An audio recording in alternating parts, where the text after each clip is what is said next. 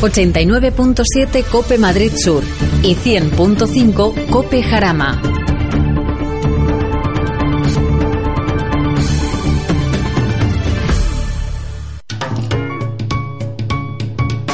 Lubricantes Total patrocina Auto FM. Lubricantes Total. Mantén tu motor más joven por más tiempo.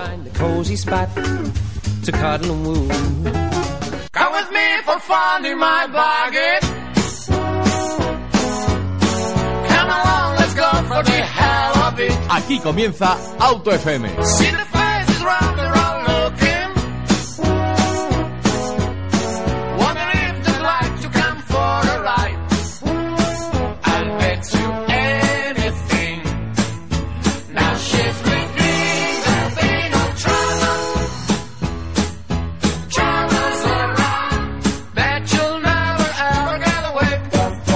Muy buenas tardes, bienvenidos a un nuevo programa de Auto FM.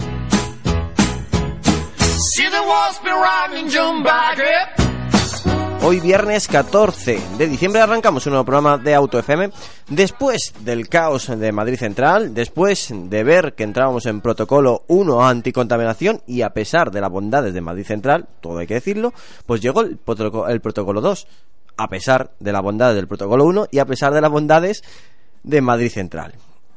Bueno, es para reflexionar, ¿eh? Bueno, llegó el caos. Restricciones duras, los, los vehículos más antiguos no podían entrar. Eh, y bueno, pues es que eh, comenzaron las multas y con ello, tengo que decirlo, multas, recaudación.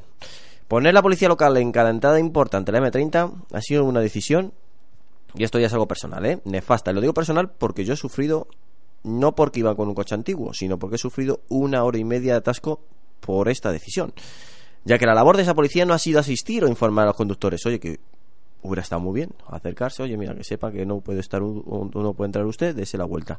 No, no, no, iban por ahí los tiros, ¿eh? no, no, no. Sino paraban para multar, para recaudar. Fue una búsqueda pura y dura, fue una caza. Dinero fácil y rápido. Y todo esto para rebajar, rebajar la contaminación. Eh, seguro, sí. Contaminas eh, menos cuando retienes eh, una gran cantidad de vehículos que tienen que acelerar, frenar, frenar, acelerar, retrasando la circulación, creando verdaderos atascos de más de una hora. Sí, sí, así rebajamos las emisiones. Yo no entiendo muy bien, ni lo voy a entender, yo creo, pero bueno, a lo mejor es porque no hice bien mis prácticas, pero cuando aprobé primero de, de químicas en la carrera, eh, no me dijeron eso, que cuando un coche arrancaba, frenaba, se apagaba, se volvía a encender, las emisiones eran más altas que cuando se mantenía la velocidad y hacías que la combustión, pues al final mm, fuera más baja y con ello pues las emisiones, los humos, pues al no tener tanta combustión el, el motor, pues saldrían menos humos por el tubo escape. Pero parece ser que la alcaldesa y su séquito de Madrid no lo han entendido, o a lo mejor es que no han tenido primera de químicas. No voy a ser yo el defensor de los vehículos antiguos sin el correcto mantenimiento, ni muchísimo menos. Coche que contamine en exceso fuera de la circulación, y lo diré siempre, ¿vale? Pero ni creo que sea bueno tampoco tirar todos los vehículos que no dispongan de la etiqueta ecológica. Porque creo que eso sí que es un disparate ecológico. Un coche que funciona, un coche que está al día de mantenimientos, hombre, pues coger directamente, tirarlo y comprar un coche nuevo y con ello otra vez otro círculo industrial gigantesco, hombre, pues a lo mejor por lo que por donde nos estamos ahorrando gases, estamos invirtiendo más gases para producir un vehículo nuevo y que no lo traigan a la puerta de la casa. No sé, yo lo dejo ahí encima de la mesa también, ¿eh? Es más, creo que sería un desastre medioambiental. Es que mm, yo creo que, tirarlo directamente al desguace un vehículo en plenas facultades es un error. Quizás, solamente quizás, sería interesante crear líneas de financiación para ayudar a la gente a cambiar los vehículos. Em, ayudas fiscales, eh, yo qué sé, ayudar al final a esa gente que a lo mejor quiere cambiar de coche, sabe que su coche contamina más de lo que él desea, pero es que tal como están los salarios no puede. ¿Qué hacemos con esa gente? yo ya estoy escuchando en el fondo. Transporte público. yo no, eh, que el transporte público está muy bien, pero no llega a todos los sitios, ¿eh? Os lo recordamos. Que sí, que hay que fomentar más el transporte público, que hay que hacer nuevas líneas, que hay que, bueno, hay que, hay que empujarlo más, eh, eh sobre todo, pues, eh, todas esas líneas que tienen una gran densidad de, de usuarios, pues eh, reforzarla, sí, sí, sin duda, os lo firmo. Venir aquí con un papel y os lo firmo, con mi nombre y mi DNI. Pero todo eso no se soluciona de un día para otro, ni mucho menos con un Real decreto que lo único que busca es multar. Pero bueno, es más fácil y más bollante para el ayuntamiento que pasen por la caja. Bueno, en unos segundos arrancamos una nueva edición de tu revista radiofónica El Motor. Espero que estés preparado. Arrancamos. Arrancamos, pues como siempre me gusta decir, pues de una manera pues muy especial. Aquí, en Cope Sur y en Cope Jarama. Nos encantan las cosas automáticas, nos inspiran y nos hacen sentir más eficientes, más libres, más humanos. Si tienes un coche automático, cuídalo. En Automatic hacemos la reparación y mantenimiento de tu cambio automático. Automatic.es. Tú conducirás más tranquilo y los tuyos más seguros. Automatic. Especialistas en cambios automáticos. Automatic.es.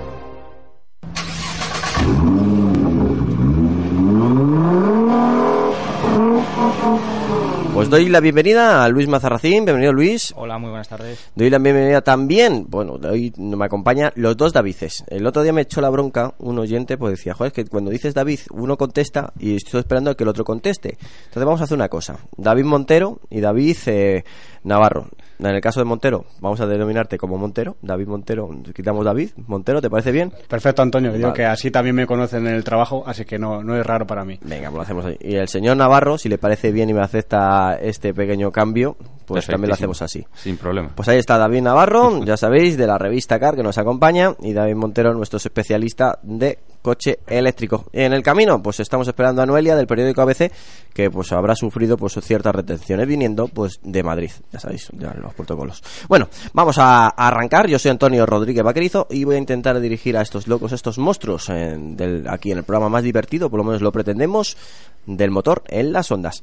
Vamos a hablar del nuevo Audi SQ2. Bueno, ya está por fin, hay muchos que lo estaban deseando, la primera versión deportiva de este SUV eh, compacto, tirando urbano, de la marca de los cuatro aros, y que bueno, pues eh, podemos eh, encontrar pues ciertos cambios técnicos respecto a un Q2 normal. Eh, vemos en, el, la imagen exterior, sobre todo, pues eh, grandes cambios respecto a un Q2 normal, que son más bien, pues bueno, pues eh, parece que no, pero en el frontal destacan grandes tomas de aire, sobre todo la parte inferior de los paragolpes, el también unos paragolpes predefinidos para este SQ2, unos pasos de ruedas más prominentes, unas taloneras en un acabado más oscuro y así como un diseño específico de parrilla que también tiene una tonalidad oscura. Todos estos faros tienen tecnología LED en el lateral de la unidad vemos en las imágenes como aparece escrito 4, que también es una denominación para darle un toque más deportivo, y nunca mejor dicho, a este Audi SQ2. El motor que equipa es el mismo que hemos podido ver en el S3, es el 2.0 TFSI con 300 caballos y un par máximo de 400 Nm, que para ser gasolina está realmente bien. Em, limitación de velocidad máxima en 250 km hora, perfecto, de 0 a 100 en tan solo 4,8 segundos, tracción 4 por supuesto, y transmisión eh, automática denominada S-Tronic de doble embrague y 7 velocidades que tendrá la función a vela pues para bajar eh, el consumo y ser más eficiente. Pues aquí tenemos el Audi SQ2, el primer Q2 con garra. ¿Cómo lo ves, David? En Navarro. Ahora te toca a ti esforzarte para sí, sí, sí, sí, sí, me tengo que cambiar, sí. Interesante, interesante. En principio pinta apetitoso con estas especificaciones y bueno, pues eh, una vez más el grupo Bach y Audi eh, usando su receta de eh, beneficiarse de otros motores y otras eh, esquemas deportivos para, pues, para sus modelos más eh, emblemáticos. Ahora el Q2 eh, con este motor, pues el SQ2 va a ser un digno rival, no sé si a lo mejor de la, del Cupra Ateca por dinámica, pues así sobre el papel más o menos quizás, pero bueno, habrá que esperar a probarlo. La tracción 4 pues evidentemente será un acierto que la incluya. Y, de aspecto las fotos que he visto pues está bastante chulo aunque bueno eh, Audi siempre presenta los coches equipados con, con todo lo que puede para, para que luzcan mejor pero bueno no le vamos a jugar por ello bueno pues ahí estaba el SQ2 y ahora sí que doy la bienvenida a Noelia que ya os he dicho que estabas de camino Noelia no me he olvidado de ti Ajá. hola qué tal chicos bueno pues eh, aparte de sufrir que estoy seguro que habrá sufrido el tráfico eh, luego más adelante vamos a hablar pero puedes adelantar ya tenemos coche mejor coche del año en España 2019 ABC. Sí. ¿Lo digo? No, todavía ¿Nadie no. lo sabe? No, no, Ah, todavía bueno. no, todavía no. Lo- lo- los más cercanos o, lo- o los, o los más seguidores, no solamente de AutoFM, sino de la prensa, seguro que os ha, lo ha podido ver. Pero para los Sí, que no lo sepan, lo dejamos ahí un poquito de intriga, si te parece bien. Genial. Venga, Luego lo pues, decimos. Ahí está. Vamos a hablar del SQ2. Vamos a hablar de la versión deportiva de este SUV eh, urbano, de grandes proporciones, pero urbano. Y que, bueno, pues eh, encontramos debajo del capó 300 caballos, nada más y nada menos. Noelia, no me ha entendido. Sí, sí, sí, sí, sí. No, estaba pensando que justo esta mañana lo, lo estaba metiendo y me ha parecido un coche absolutamente eh, fuera de lo que es un subcompacto. Pero ¿dónde lo estaban metiendo? No lo sé, ¿El no lo sé dónde encuadrarlo. La verdad es que se desmarca un poco de esa categoría, yo creo, ¿no? Es decir, yo que vengo de estar con el A1 Sportback, esa calandra y esas entradas de aire más fuertes y más destacadas, a mí me recuerdan mucho a esa deportividad que yo creo que quiere sumar un poco Audi a todos sus modelos. ¿Nos estás hablando del nuevo A1? No, no, te estoy hablando del SQ2. Ah, vale, vale, vale, vale. Vale. No, Lo no, está que- comparando. Ah, lo está comparando. Claro, claro. Vale, vale, vale, vale. Al final el que no se entera creo que eres tú, ¿eh? A ver, sí, sigue. Y, y bueno, nada, que yo creo que esos 300 caballos le van a venir muy bien, porque al final un Q2 no deja de tener un peso bastante determinado. Y bueno, yo creo que se va a comportar con bastante soltura y nos va, nos va a gustar. Bueno, pues eh, así es verdad y sobre todo pues eh, ese tinte deportivo que nadie echaría de menos en este eh, Q2. Yo sé que Montero no te va a gustar porque no es versión eléctrica, pero bueno, es un coche, eh, son 300 caballos, es deportividad, es Audi, es tracción 4, no le podemos decir muchos peros. Mm, No, lo único, el único pero, aparte de los motores, como tú has dicho, Antonio, yo lo veo es que deportividad y, digamos, SUV o SUV urbano tampoco me lo concibo mucho. Pero bueno, eh, como es el mercado y es el que manda, es, es el cliente, pues seguramente tenga bastantes adeptos. Tendremos que probarlo para clasificarlo. Van sorprendiendo últimamente los sud. ¿eh? Yo no sé si Navarro habrá tenido la oportunidad de probar el nuevo Cupra Teca. Mm, Le he echado un poquito el guante unos minutos y bueno, pero he probado uno mejor que viene después en las noticias. Bueno, venga, pues vamos a seguir adelante. Esto se pone interesante. Eh, ¿Algo que reseñar, Luis, sobre el SQ2? No, fíjate que estaba viendo. Ahora sí, estaba Sí, viendo sí. un poco las fotos y la verdad que estoy un poco con, con David, eh, en el sentido de, de que no termino de ver la estética deportiva dentro del sub. Pero bueno, o sea, no quita que el SQ2 eh, tiene una pinta, la verdad que muy buena, pero me refería un poco por, por las fotos que nos han enseñado con los pasos de rueda en negro, con el contraste con la pintura en blanco. A mí tiene cierto aire más a un todo camino un poco campero, más que más que deportivo. O sea, a mí me vais a perdonar, pero yo lo Y la así. moda de los paragolpes en negro para que contraste con la carrocería no le, hace- no, y quizá no le ha beneficiado mucho a la configuración de Audi.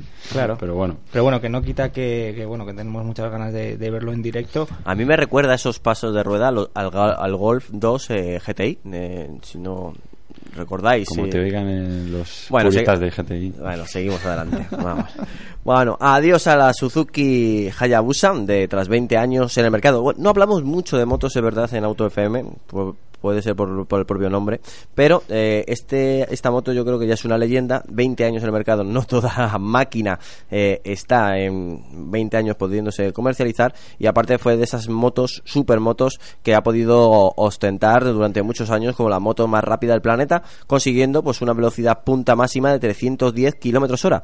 Eh, este modelo se renovó hace 10 años, exactamente en el 2008, e incrementó su potencia hasta los 195 caballos, no superó su velocidad máxima, que ya se quedó en 310 y creo que está bastante bien, pero para ello la Hayabusa aparte pues eh, mejoró eh, partes de la mecánica, incluyendo también, por supuesto, tecnología de seguridad, como es el sistema ABS, pero bueno, al final, como ser una moto tan grande, eh, pesaba mucho y ciertamente en curva cerrada pues era un- una moto, digamos, un pelín más lenta de lo que a lo mejor nos hubiera gustado.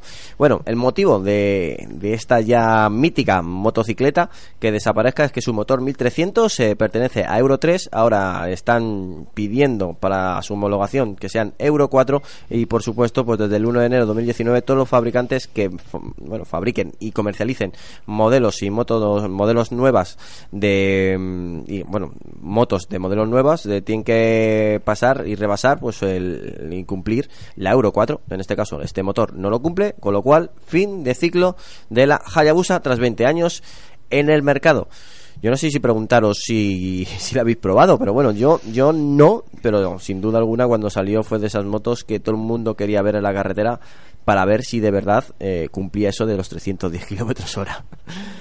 Navarro, ¿cómo lo ves? Bueno, yo la única moto que he cogido en mi vida ha sido una minimoto.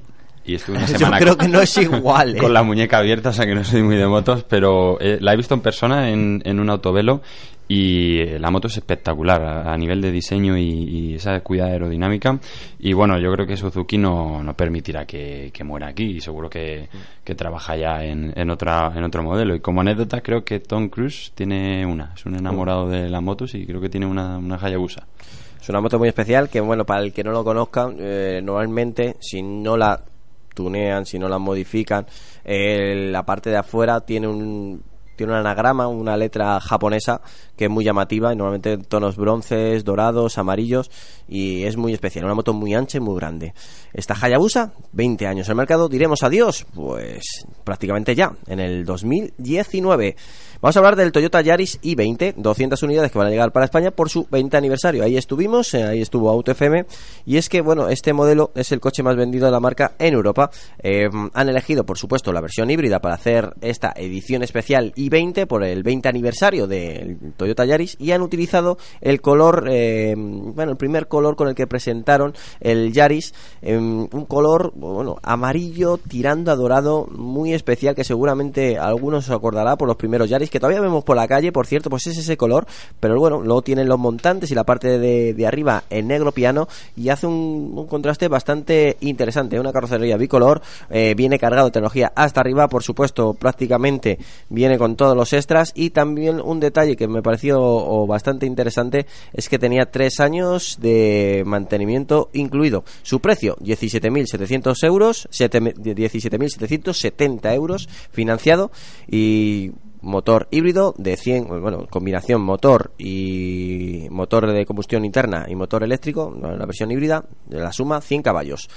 Por supuesto, teniendo la etiqueta eco de la DGC que últimamente se está poniendo de moda obligatoriamente. Pues ahí está, Toyota Yaris y 20 200 unidades para España por su 20 aniversario. Noelia, eh, es un coche, bueno, no me gusta clasificar ciertos coches, pero yo lo veo que para el rango femenino es bastante apetecible. Bueno, al final, no sé en realidad si para el rango femenino, pero sí para la gente urbanita, a lo mejor. Un poco para cuando tienes que ir al centro a hacer ciertos recados, para cuando tienes que ir a recoger incluso a los niños, porque bueno, al final un Yaris siempre te ofrece un espacio bastante grande a pesar de las contenidas dimensiones que tiene. Entonces, bueno, aparte la etiqueta eco le va a otorgar bastantes beneficios a la hora de, de comprarlo, porque ahora con el tema todo del Madrid Central y los protocolos de anticontaminación, pues son coches que yo creo que pueden tener mucha mucha salida en, en todo lo que esto se refiere. Entonces, bueno, sí, yo no lo he visto personalmente porque ha ido mi compañero a la presentación y me ha comentado que estéticamente que gana mucho, tiene unas variaciones bastante diferenciadoras a lo que es el Yaris básico y bueno, el precio para lo que es un Yaris a mí me parece un poco elevado, pero claro, estamos hablando también de una edición limitada, un caballaje más potente, entonces bueno, yo creo que hay que hay que probarlo y ver qué podemos esperar de él. Y una combinación de colores exclusiva. Sí, sí, sí. No, el color eh, a mí me parece bastante bonito. Vamos a decir que no se parece al Ibiza amarillo, que no sé por qué se ha puesto tanto de moda el color amarillo en el Ibiza. Es un dorado muy bonito. Yo personalmente no me gusta este tipo de color, Bueno, pero bueno, eh, tiene sus adeptos, tiene sus adeptos. Y sus adeptas. Bueno, ahí ya no sé qué decirte. Porque ya te digo, personalmente no es un color que me guste mucho y las mujeres no sé qué opinarán, pero bueno, Vale, vale, no vale. sé, no sé. Bueno, bueno, pues es bueno también tener esa voz femenina, esa opinión femenina aquí en el programa, y cosa que lo agradecemos gratamente porque al- no, no, joder, sois prácticamente ya la que estáis eh, arrasando los concesionarios comprando coches, que muchas veces eh, hace 20 años eh, se ponía foco solamente pues a- al hombre que se acercaba a comprar el coche, ni muchísimo menos, eh. Cuidadito que habéis llegado y estáis arrasando. Bueno, lo estamos intentando. Navarro, ¿cómo lo ves? Eh, sin duda alguna, pues un coche, eh, edición limitada, 20 años. Bueno, una manera más fácil de identificarlo en el parking. Sí, sí, eso es fácil. Eso seguro. Es, eh, es un color muy, muy de, de su época, de los años 90, un, un dorado así llamativo. Eh, colores que ya no se ven hoy en día y que, bueno, pues yo creo que le da un toque de gracia a este Yaris, que ya es un coche de por sí bastante a- atractivo. Y, bueno, pues evidentemente estaba claro que iba a venir ligado con la, con el motor, eh, la versión híbrida. Y bueno, me parece una idea bastante buena por parte de Toyota para darle un poco más de visibilidad a, a sus híbridos y que, que se quite un poco esa etiqueta que le pone la gente de que son coches pues, a veces aburridos o sosos. Pues mira, aquí tienes una edición que no tiene nada de sosa. No, no, la verdad que tanto interiormente por equipamiento como exteriormente con ese color, ese amarillo que yo denominan amarillo, pero bueno, es un amarillo dorado, eh, queda bastante bien. Yo lo he visto eh, y a mí me gustó. Mm, es un coche pues para perder de velocidad, como bien ha indicado Noelia, y, y tener esa seguridad de que no llegue ese protocolo incendiario y no te puedan dejar aparcar en, en la calle. Em, me da miedo preguntar a, a Montero sobre el Yaris híbrido. Bueno, al final un coche que yo creo que no tiene, mu- no, no sé si tiene o tiene poca competencia en su segmento en coches híbridos. Yo creo que, que no, yo lo voy a clasificar como no. Por lo tanto es un coche que reduce emisiones y tiene esa etiqueta eco que tanto ahora quiere la gente y también que contará con esa subvención que ha salido hoy que luego hablaré eh, para coches eh, ecológicos en Madrid. En la Comunidad de Madrid. Sí, de momento solo en Madrid, pero ya también Castilla y León han dicho que va a sacar sus ayudas y al final van a ser todas. Pero en toda la comunidad, que no se asuste la gente, no, no en Madrid ciudad. Sí, sí, en toda la Comunidad de Madrid. Comunidad de Madrid. Vale, pues ahora tengo un, un debate de lo que me ha dicho antes eh, pues Navarro. Va, vienen dos noticias sobre Sud, uno de un Porsche y otro de un Skoda. Voy a arrancar con el Porsche, no sé si se refería a este. Nuevo Porsche Macan S con un V6 turbo de 350 caballos y una puesta a punto específica, por supuesto, más deportiva. Tan deportiva que, bueno, pues eh, podemos ver que debajo de su capó encontramos ese V6 turbo de 3 litros de 354 caballos, 480 Nm, lo que supone, eh, si lo comparamos eh, con la anterior edición, con 14 caballos más y 20 Nm más que el Macan S eh, anterior. También, no solamente el motor de, se amplifica, también vemos que los frenos, cuando hablamos de Porsche, muchas veces el- la gente se sorprende por potencia, pero por dos motivos: potencia de su tren, de, de su motor y también de su frenada. En este caso, también se mejoran los frenos, tiene un mejor, un mayor tacto, eso por lo menos es lo que nos indica eh, el fabricante alemán tiene pues exactamente los discos delanteros tienen 10 milímetros más de diámetro y 2 milímetros eh, son más gruesos y su sistema eh, de frenos cerámicos va a ser también opcional. Se quedan en la versión normal entre 160 milímetros y 36 milímetros de ancho es decir unos pedazos frenos. Pues eh, precio 75.421 euros. No para todas las carteras pero bueno es un Porsche es un Macan es la edición S y tiene 354 caballos es un sud, sí, pero cuidado. cuidado, cuidado, porque hay que tenerlo muy en cuenta. Navarro, ¿era este el que te referías? Era este, sí, correcto. Estuve, tuve la- el privilegio de, de poder ir además a probarlo en exclusiva como medio español a, a Escocia para la revista Car. Qué bueno. Y bueno, pues eh, nos pegamos seis horas de conducción por, por las carreteras de, de este bonito país, probando tanto esta versión S como la, como la normal, la- el motor de cuatro cilindros y dos litros de, de, eh, 245 caballos, que ya es un coche que se mueve realmente bien.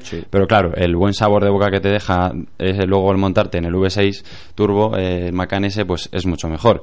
Además, Porsche, pues bueno, jugó sus cartas. El Macan normal que probamos eh, iba bastante pelado a nivel de configuración dinámica y el Macan ese que, que probamos llevaba el, el sistema de frenos carbocerámicos, la suspensión deportiva, el sistema del Porsche Torque Vectoring Plus Joder. y iba, iba hasta arriba y por lo tanto pues eh, impresiona, impresiona mucho llevar un sub de 1900 kilos eh, tan rápido como, como fuimos y, y sobre todo con más que ir, el ir rápido porque al final tú le puedes meter un motoraco a cualquier coche pero otra cosa es sentirte conectado con él y, y disfrutar. Y verdaderamente yo no había probado el Macan hasta ahora siempre había oído que era el referente y, y comprendí de verdad por qué, por qué era referente porque es, es un deportivo de hecho subcompacto se podría casi decir.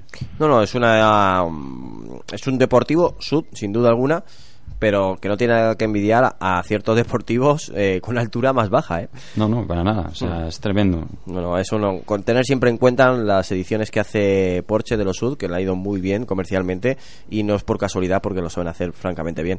En Porsche Macan S, Noelia, eh, refinamiento, deportividad, y bueno, esa moda de Sud también la lleva incorporada. Sí, yo no he tenido la gran suerte de ir de manera Digo, esa exclusiva. oportunidad. Por cierto, le hemos preguntado Pero- si llovía o no llovía en Escocia. Pues eh, eh, quizás cogió Escocia Porsche porque como lleva la tracción total, eh, allí el, el clima es muy cambiante. Salimos de, a la ruta con una lluvia y un viento tremendo y después de comer eh, había un sol allí que parecía aquello venidor. O sea, bueno, pero sí, lo digo por los guiris, no por eh, la playa. ¿Había mucho pelirrojo? no, no vi mucho, pero sí señores con falda. Es verdad que van con kilt por allí y eso que hacía un frío que pelaba. ¿Pero tú dónde te metiste desde Escocia? Bueno, eh, hicimos una visitilla por Edimburgo antes de probar. Ah, el vale, vale, y- ya me cuadra la falda. Y algún señor vimos con falda. Ten cuidado cuando hay viento. Que- Noelia, Bueno, no te había so- interrumpido. No, no te preocupes. Eh, yo he tenido la suerte de probarlo en Mallorca, así que hacía buen tiempo, no había muchos guiris. Y la verdad es que... Mm. Oye, Mallorca y no guiris. Es te- raro, ¿eh? te has equivocado de isla. No, no, no, no, no. Eh, ha sido hace poco, entonces debe ser que escapan del frío. no Puede sé. ser, puede ser. Hacía sol, pero no quiere decir que hiciera calor. Ujú. Eh, bueno, yo es la primera vez que cogía un Porsche, o sea que tiene mérito y bueno, la verdad es que me sentí bastante, bastante a gusto.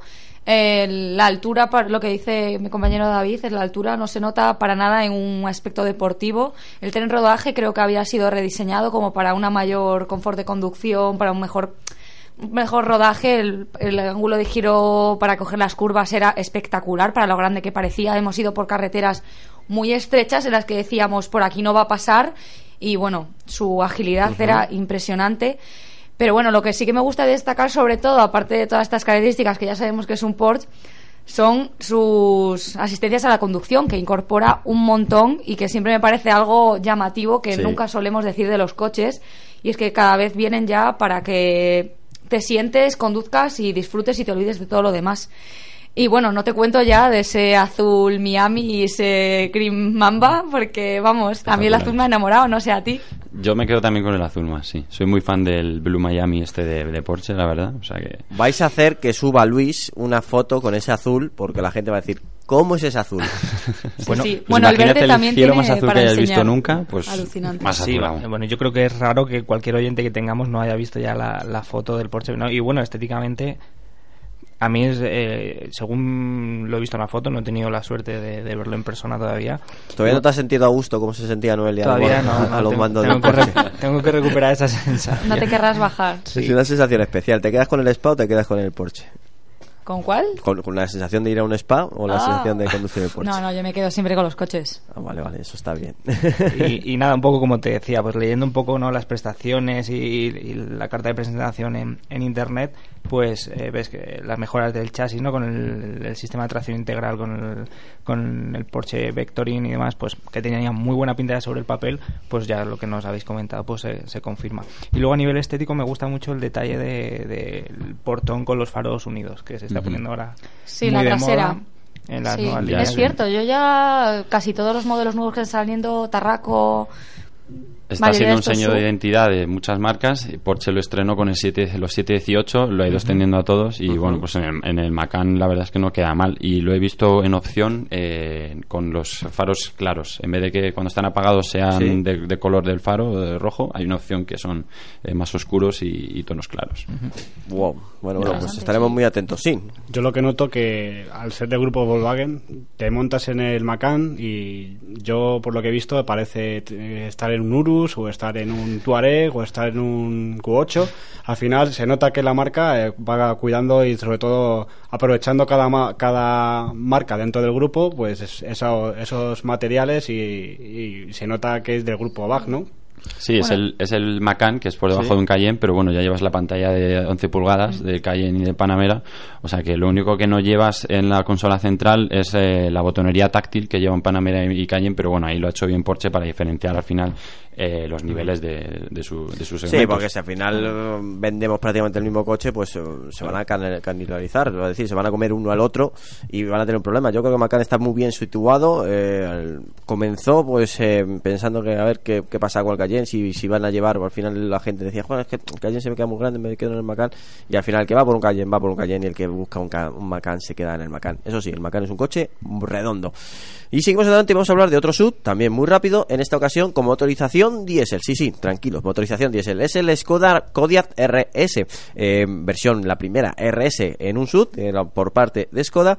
eh, y bueno, según dicen ellos, en la marca checa, que es el sub de siete plazas más rápido en el circuito de Nürburgring. Bueno, pues ahí tiene el titular hecho por lo menos y que nosotros por supuesto lo nombramos. Motor 2.0 TDI biturbo que desarrolla 240 caballos. Esta potencia por supuesto se envía a las cuatro ruedas de forma variable y tiene un cambio automático DSG de doble embrague y 7 velocidades que según eh, nos informa la marca puede enviar hasta un 85% de par a una sola rueda para darle más dinamismo y por eso entre varias cosas es el sub más rápido de 7 plazas, recalcamos de 7 plazas en Nürburgring. Em, bueno, pues eh, es un coche que a mí me ha llamado la atención. Creo que es una apuesta bastante interesante y valiente que sigan apostando por el motor diésel, en este caso, eh, por dos motivos. Por, propiamente dicho, porque es un motor diésel, y dos, porque han puesto el apellido RS a un motor diésel, y que creo, bueno, pues viendo la, la configuración que hace normalmente la gente en este tipo de vehículos y sabiendo el peso que tiene ya un SUV, como es el Kodiaq, un SUV bastante grande, siete plazas, en una opción todavía a seguir en cuenta es el motor diésel. Y si encima quieres deportividad, bienvenido con ese motor 2.0 TDI biturbo de 240 caballos. Navarro, no sé si clasificarlo como un coche deportivo al uso, pero la verdad es que por prestaciones y números puede estar ahí. Bueno, hace... A ver, es que el, título de Nürburgring... No, bueno, está el título ahí. Claro, el problema es que el resto el resto no tiene siete plazas, entonces él ha dicho, pues claro, me quedo con el de siete a ver, plazas. hay que meter el coche en Nürburgring, dar la vuelta y no estamparse. Vale, bien, conseguido. Eh, pero bueno. A lo mejor el de. no, es que, claro, es que nadie más ha metido un sub de siete plazas a hacer el récord. Claro. Y, y bueno, al final, pues no sé cómo catalogarlo. Los, tiempos, los récords, lo de los récords en Nürburgring, yo es que soy muy. Sí, pero es un titular muy, muy vendible. Sí, no, no, está muy bien. Porque aquí nos han conseguido al final que lo digamos. Eso, eh, lo de Nürburgring es marketing, más, Sí, que, sí, sí. más que para otra cosa. Pero bueno, de- vamos a dejar a un lado el infierno verde y vamos a hablar del sub de, Skoda. Bueno, el Kodiaq RS con motor diésel como única opción lo veo pues eh, lo más entendible del mundo, porque al final eh, el que se compra este coche eh, indudablemente es porque necesita las siete plazas y si necesita las siete plazas es que va a, hacer, va a ser su único coche, va a hacer muchos kilómetros y lo más recomendable al final pues bueno es un, es un motor diésel. Lo bueno que aprovecha Skoda es que en el grupo Bach tienen este motoraco porque el, el 2.0 biturbo es un motor que empuja muy bien, la verdad yo lo he probado en, en- en el Passat y, y no va nada mal, es espectacular cómo se mueve de rápido. Y bueno, pues la verdad, un tarado más rápido, eh, más, eh, más deportivo que diga. No, no lo he probado todavía, pero bueno, me imagino que se moverá mucho mejor que, que un Kodiaq normal y, y te dará un feeling más, más deportivo para, para darles alegría al cuerpo, el padre de familia o la, o la madre de familia, porque al final también la puede llevar la madre eh, rápido al cole, ¿no? Bueno, y tan, y tan rápido. ¿O no? y disfrutar, ¿no? Así que bueno, pues eh, me parece bien que Skoda saque esta versión RS. Eh, buena decisión elegir el motor 2.0 TDI biturbo. Es que yo creo que sí, porque al final es un coche familiar. Sí. Si quieres el gasolina, pues eh, bueno, sacrifica un poco de espacio y vete al, co- al Octavia con BRS. que No, pero yo está. creo que tarde o temprano a lo mejor lo sacan también versión gasolina, pero hay gente Podría que- ser. Hay gente que no- muchas veces eh, El 280 gasolina también lo tienen ahí. No sé si Claro. lo habrán jubilado por la normativa de, de WLTP y o le han bajado 6D. 10 o le han bajado 10 caballos. O, claro, le han perdido 10 caballos y ya está, que aún así ya, ya Ya vale. 270 ya, ya valen, ¿no? La verdad es que sí. Pero bueno, lo que me sorprende a mí sobre todo de, de gente que nos escribe, oye, me he comprado un SUV, eh, eh, quería pues eso, de comentaros que he, de- bueno, he dejado un coche de 15 años y es que el nuevo coche me, me gasta más. Claro, y- ay, claro, señores, eh, estamos hablando de un coche más grande, más pesado, que tiene un CX mucho más elevado, tiene que mover más mayor masa de aire y, que, y encima quieres que consuma menos. Y siendo gasolina, porque has elegido gasolina, no has querido diésel porque te han dicho que el diésel es malo. Es- eh, pues a lo mejor eh, para vehículos de este tallaje, como es el Skoda Kodiaq, todavía muy servible el diésel. Eso sí, por supuesto, haciendo más eh, o cercano a los 20.000 kilómetros al año. Siempre ese, pero bastante grande. Noelia, ¿cómo ves este Skoda Kodiaq RS?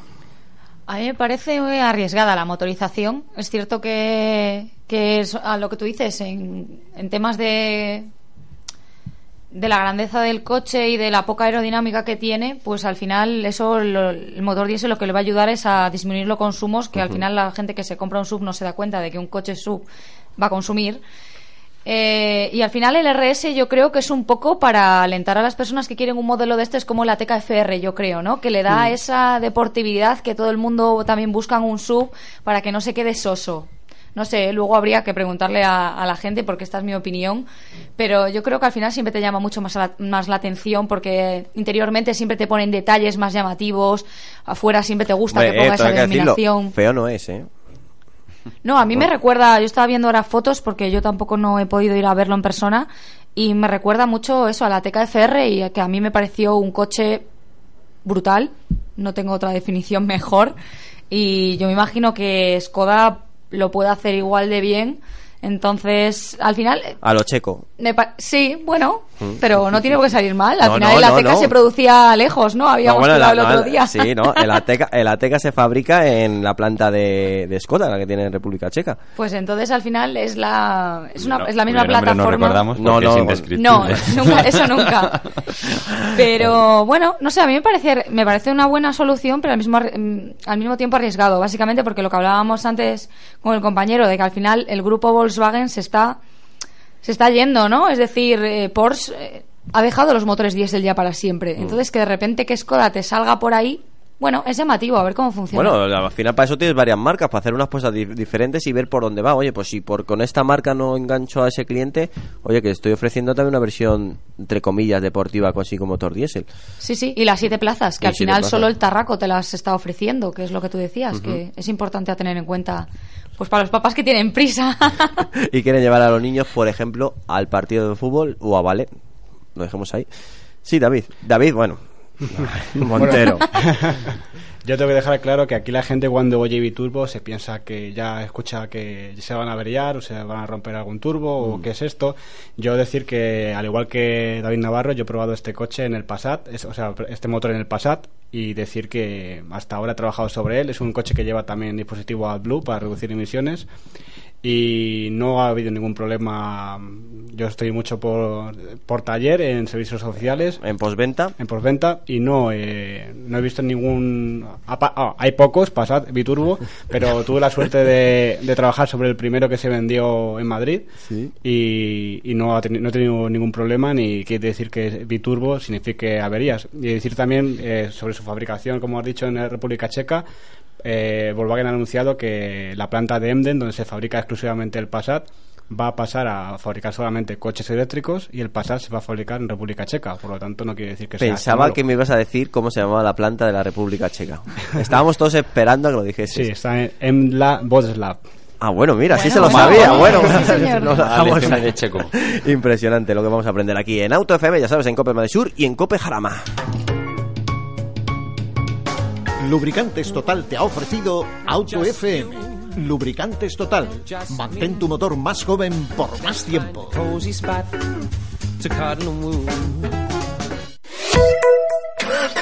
Lubricantes Total. Una formulación exclusiva a la vanguardia de la tecnología. Los lubricantes Total prolongan la vida de tu motor y mejoran su rendimiento en las condiciones más extremas. Lubricantes Total. Mantén tu motor más joven por más tiempo. Cope Madrid Sur y Cope Jarama. Oye David, me han dicho que hay que hacer el mantenimiento del cambio automático. Pues claro, y es muy importante. Yo el mío lo llevo a Automatic. Son especialistas en reparación y mantenimiento del cambio automático. ¿Cómo has dicho? Anota Automatic 91 644 44 22 o automatic.es y ahora te hacen un 10% de descuento en el mantenimiento de la caja de cambios automática. Ahora mismo llamo. Danos tu opinión. autofm arroba copemadridsur.es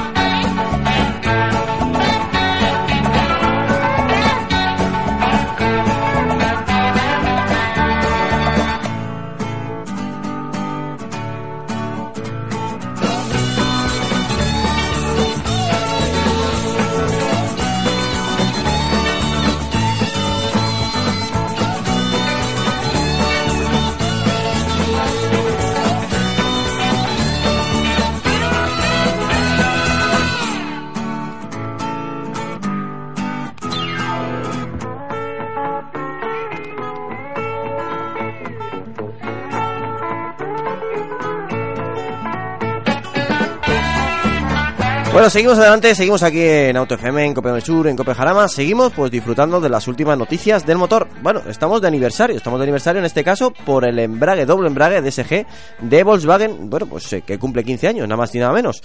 Eh, podemos llamarlo en inglés eh, Direct Seat Gearbox, DSG. A mí me gusta más DSG. En alemán se lo dejaremos a, a, uno de los Davices, si lo quiere decir. Y bueno, pues eh, sin embargo, pues ya sabéis que en, castellano pues es el cambio de doble embrague DSG de Volkswagen, tal cual. Eh, pues el primero que lo equipó, eh, la versión primera del DSG, que lo ha ido evolucionando por supuesto, fue el Volkswagen Golf eh, R32 eh, con bloque de gasolina V6, 3,2 litros y 240 caballos. Bueno, pues ahí lo tenéis, nada más y nada menos que 15 años ya del DSG, un- una caja cambios que está equipando muchísimos eh, coches del grupo Volkswagen y que, bueno, pues eh, hay mucha gente que, que gracias a esta tecnología ha dado el salto, ha dejado la caja manual, ha dado, o ha cogido una caja automática y dicen que quien prueba un coche automático no vuelve a la manual. No sé cómo lo veréis, pero ahí está, por lo menos. DSG, 15 años. Montero, ¿cómo lo ves? Pues decir que justamente cuando yo entré en la marca, eh, en Volkswagen, eh, había salido el cambio, entonces le- desde que nació lo he, lo he tenido en las manos y, y he podido probarlo. Y es un, un cambio que ahora se está modificando para coches más grandes como el Passat y el Tiguan. Ya esas seis marchas en húmedas porque con cambio de aceite eh, pasan a ser siete para dar mayor par y la verdad es que las prestaciones del cambio SG, eh, a cualquiera que le preguntes que ha conducido cambios automáticos en otras marcas, eh, siempre te, te pone el DSG como, como cambio automático cumbre, ¿no? En cuanto a funcionamiento, respuesta inmediata, yo creo que es uno de los cambios que, que mejores ha, ha habido en el mercado nunca. La verdad es que por lo menos eh, el comienzo de la gente a, a dar el salto a la caja de cambios automática, yo creo que el DSG ha hecho mucho y, para bien, sobre todo para quitar el miedo de la gente, decir, joder, la caja de cambios automáticas es demasiado lenta, no me da feeling de conducción. Bueno, pues eh, en 15 años eso ha cambiado. Mm, Por lo menos es distinto. Navarra, ¿cómo ves este DSG de Volkswagen? Pues la verdad es que, como tú bien has dicho, es un cambio que hace que quien pruebe, que lo pruebe, eh, no, no quiera volver a, a- a un manual, la verdad, por, por comodidad, por precisión, por eh, buen funcionamiento. Eh, luego, además, con la magia de la electrónica, ahora con los modos de conducción, eh, hace que sea más, aún más rápido en los modos Sport. Eh, la, la- la suavidad del cambio se ha mejorado mucho, aunque hay algunos modelos en los que yo sigo notando unos pequeños tironcitos cuando sales desde parado Sí. Que me da rabia porque ya tiene 15 años y se sigue notando esa- esos pequeños tirones. Pero bueno, eh, dejando a un lado ese apunte quisquilloso ya de quien prueba un montón de coches, eh, sin duda es, es el mejor cambio para pasar al automático. Y lo bueno es que en el grupo Volkswagen lo tenemos en todos lados. Bueno, pues sí, la verdad es que sí. Noelia, ¿qué tal tu experiencia? Eh, mi experiencia ha sido con los GTI y con los GTD y la verdad es que ambos muy bien. No, lo que decía mi compañero David, eh, yo en este tipo de embrague no he notado nunca ningún tirón. La verdad es que acopla muy bien. Notas que la velocidad es constante. Tengo que tengo mis dudas en si yo no dejaría nunca un cambio automático. Porque yo soy bastante purista y en los deportivos a mí me gusta mucho apurar y coger mis curvas y ir a mi ritmo. Entonces, bueno, es cierto que los cambios automáticos, incluso de Audi, es- han mejorado de una manera brutal y no ya no queremos otra cosa, ¿no? Al final intentas dejarte ir y ya está. Y no tienes que preocuparte de los cambios, que te lo hacen ellos fenomenalmente. Pero, no sé, ya os digo, yo soy un- algo purista, entonces todavía me gusta sentir a mi embrague, no me cuesta, es algo que lo hago automáticamente. Hay gente que le parece hasta incómodo, entonces, bueno, no sé cómo lo veis. Yo sí que es cierto que he tenido esa sensación alguna vez, ¿no? Sobre todo con, con motores un poquito ya ma- más, potentes. Pero bueno, que al final, utilizando también el modo manual mm, con, con, con las levas, por ejemplo, sí que es cierto que puedes predecir un poco más, eh, pues sobre todo en las reducciones, eh, en los cambios de ritmo y demás. Y- Puedes alargar y- más las revoluciones si te gusta, o que- bueno, hay determinados motores deportivos que hasta gusta que, que alcance un Claro, poco. Y luego frente al embrague tradicional, eh, prácticamente es que no tiene ningún tipo de retraso ni de lag en el momento que engrana, vas engranando marchas. Luego decir también, como, como ha dicho Luis, eh, aparte de las levas, eh, para apurar más, he, he probado el Goler, el Goler en circuito de Jarama también, y el instructor, el, el piloto que nos enseñó a, a cómo funcionaba el coche, decía que él ha conducido miles de coches, manuales, automáticos, y decía que conducir este eh, Volkswagen eh, con, con DSG le gustaba mucho más que cambiar de él, que cambiar de marcha ser, porque decía que el, la máquina y el coche siempre sabe cuándo cambiar y cuándo es mejor cambiar para el coche que tú. Sí, en ese caso sí. Bueno, para eso se han adaptado, ¿no? Los cambios automáticos al final trabajan muy bien ese tipo de bueno, de trabajo, pero el detalle es que, por ejemplo, ahora me estaba acordando yo cuando fui a probar también el R8 al circuito de Ascari, que Ya estamos, veo, ya estamos. veo el gesto de, No, no, de ya está. Pero mira, pero si os- si os pare- si os parece estuve- bien, yo estuve sí. el día de antes que tú, pero Claro. lo digo porque te has ido ya No. al doble embrague por No, antonomasia. pero me refiero al simple detalle de que allí también, pre- al contrario, nos decían que era mejor utilizar las levas que no dejar ir el, el cambio automático, que iba muy bien, o al menos yo di unas cuantas vueltas con él, pero sin embargo con las levas les daba mucha más preci- precisión, incluso con el GT3 LMS, que el conductor también iba con ellas. Hasta que te al escuchan final... llegar al corte varias veces y te dicen, por favor, ponlo en automático que la caja tiene que aguantar. Sí, a mí Bueno, me decía hablando- seguido, déjalo hasta las 5000 y yo, bueno, pues si revienta no es cosa mía. Bueno, hablando de caja cambios automática, ya sabéis que tenemos nosotros a, a una persona líder. Estamos hablando de Automati y estamos hablando también de Oscar, que le tenemos al otro lado del teléfono. Bienvenido, Oscar. Hola Antonio, buenas noches. Bueno, estamos hablando que casualmente eh, la caja de cambios automática de doble embrague DSG cumple 15 años. Y hemos dicho, pues, ¿quién Sí. es mejor hablar de con cajas de cambios automáticas contigo, Oscar? De Automatic. Em, la, la caja que lo sabréis, yo creo que casi podéis tapar los ojos y la conocéis. Hombre, son muchos años ya haciendo Sí. cajas automáticas. Ya vamos por 20 años. Automatic. Bueno, 20 el- años. estamos hablando de la DSG, un- una evolución que yo creo que es lo que estábamos poniendo sobre, por lo menos aquí en la mesa del, del estudio, que fue de la caja de cambios automática, yo creo que dio paso a que la gente, bueno, se conociese la, la bondades de una caja de cambios automática y le perdiese también el miedo. Sí, por supuesto. Empezaron también con DSG, con embrague seco. Eh, siempre ha sido un poquito más conflictiva. Y al pasar al embrague húmedo, la verdad es que ha sido totalmente un acierto. De hecho, han apostado muchísimas marcas y sobre todo en potencias, en potencial de motor, como bien estáis hablando en el tema de competición, es, vamos, es un tiro como va. O sea, el piloto va súper, súper más cómodo, mucho más relajado a la hora de conducción y los aciertos con el motor es totalmente mucho mejor. O sea Bueno, que si, ahora mismo, si ahora mismo un oyente me está escuchando y, y tiene un DSG, ¿tú qué le aconsejarías? Porque siempre lo decimos, las cajas de cambios automáticas tienen mantenimiento. Por supuesto. Hay que cambiar el aceite cada 50.000 kilómetros. Llevan un filtro, a veces son cartuchos que llevan exteriores.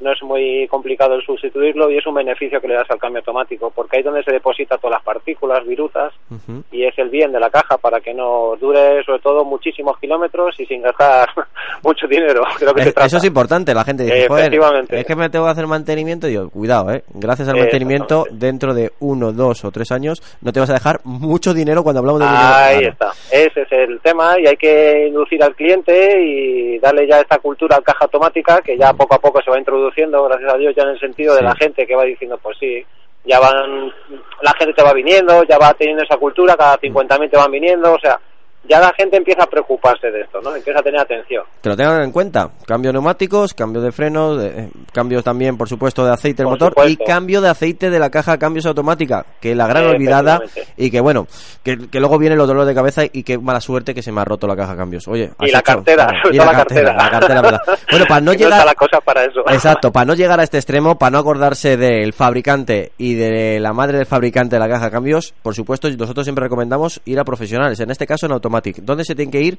para informarse y, por supuesto, para que le deis eh, pues, el mejor servicio? Pues mira, estamos en Alcorcón, estamos en la calle Laguna, en el polígono industrial Urtinsa, y nuestra página web enseguida la van a encontrar es automatic.es o sea que ahí nos tienen para el servicio tanto mantenimiento como reparación de caja automática lo Pero- que necesiten y, Eh, exacto, pero ya y sabéis, profesionalidad 100% importante, recomendación de un profesional. Por favor, mantenimiento de la caja de cambios automáticas, que también es verdad que algunos fabricantes han metido la pata y han dicho, no, no, si no tiene mantenimiento esta caja de cambios automática. ya ya como bien hemos hablado Antonio en otras Sí. ocasiones es un ya poco a poco creo que van abriendo un poquito más ese tema porque se han dado cuenta no que Mm. que las cosas en ese sentido la gente se vaya informando, empiezan a investigar y les viene incluso un poco en contra a las marcas Claro. que tengan ese sistema, ¿no? Entonces de esta manera ya con profesionales dando esas inducciones a los clientes, ya poco a poco se va corriendo como digamos la voz y ya hay marcas que ya empiezan a, abrir ese, ese sentido, incluso a cortar, ¿no? Hay marcas que incluso te ponen 180.000, 120.000 y ya no las empiezan a cortar 80.000 ya, tienes Mercedes, o sea, ya llega un momento que empiezan a cortar porque se han dado cuenta que es un beneficio para el cliente porque le estás dando un beneficio, ¿no? Claro, no, sobre todo em, eh, haces que una maquinaria sofisticada, como es una cambio- caja de cambios automática, simplemente por hacer una revisión adecuada, puede durarte toda la vida útil del coche y es muy importante. Exactamente. Son costes tampoco extremadamente altos, son cosas muy accesibles y evitas un- una avería de un cierto coste, claro. Pues muchísimas gracias, Oscar, por estos, eh, sobre todo, recomendaciones que la gran olvidada, ya lo hemos dicho últimamente, la caja de cambios automática y cada vez más coches con caja de cambios automática. Y que bueno, menos mal que está Oscar para reconocerlo. Ciertamente. Automatic, automatic. Importante.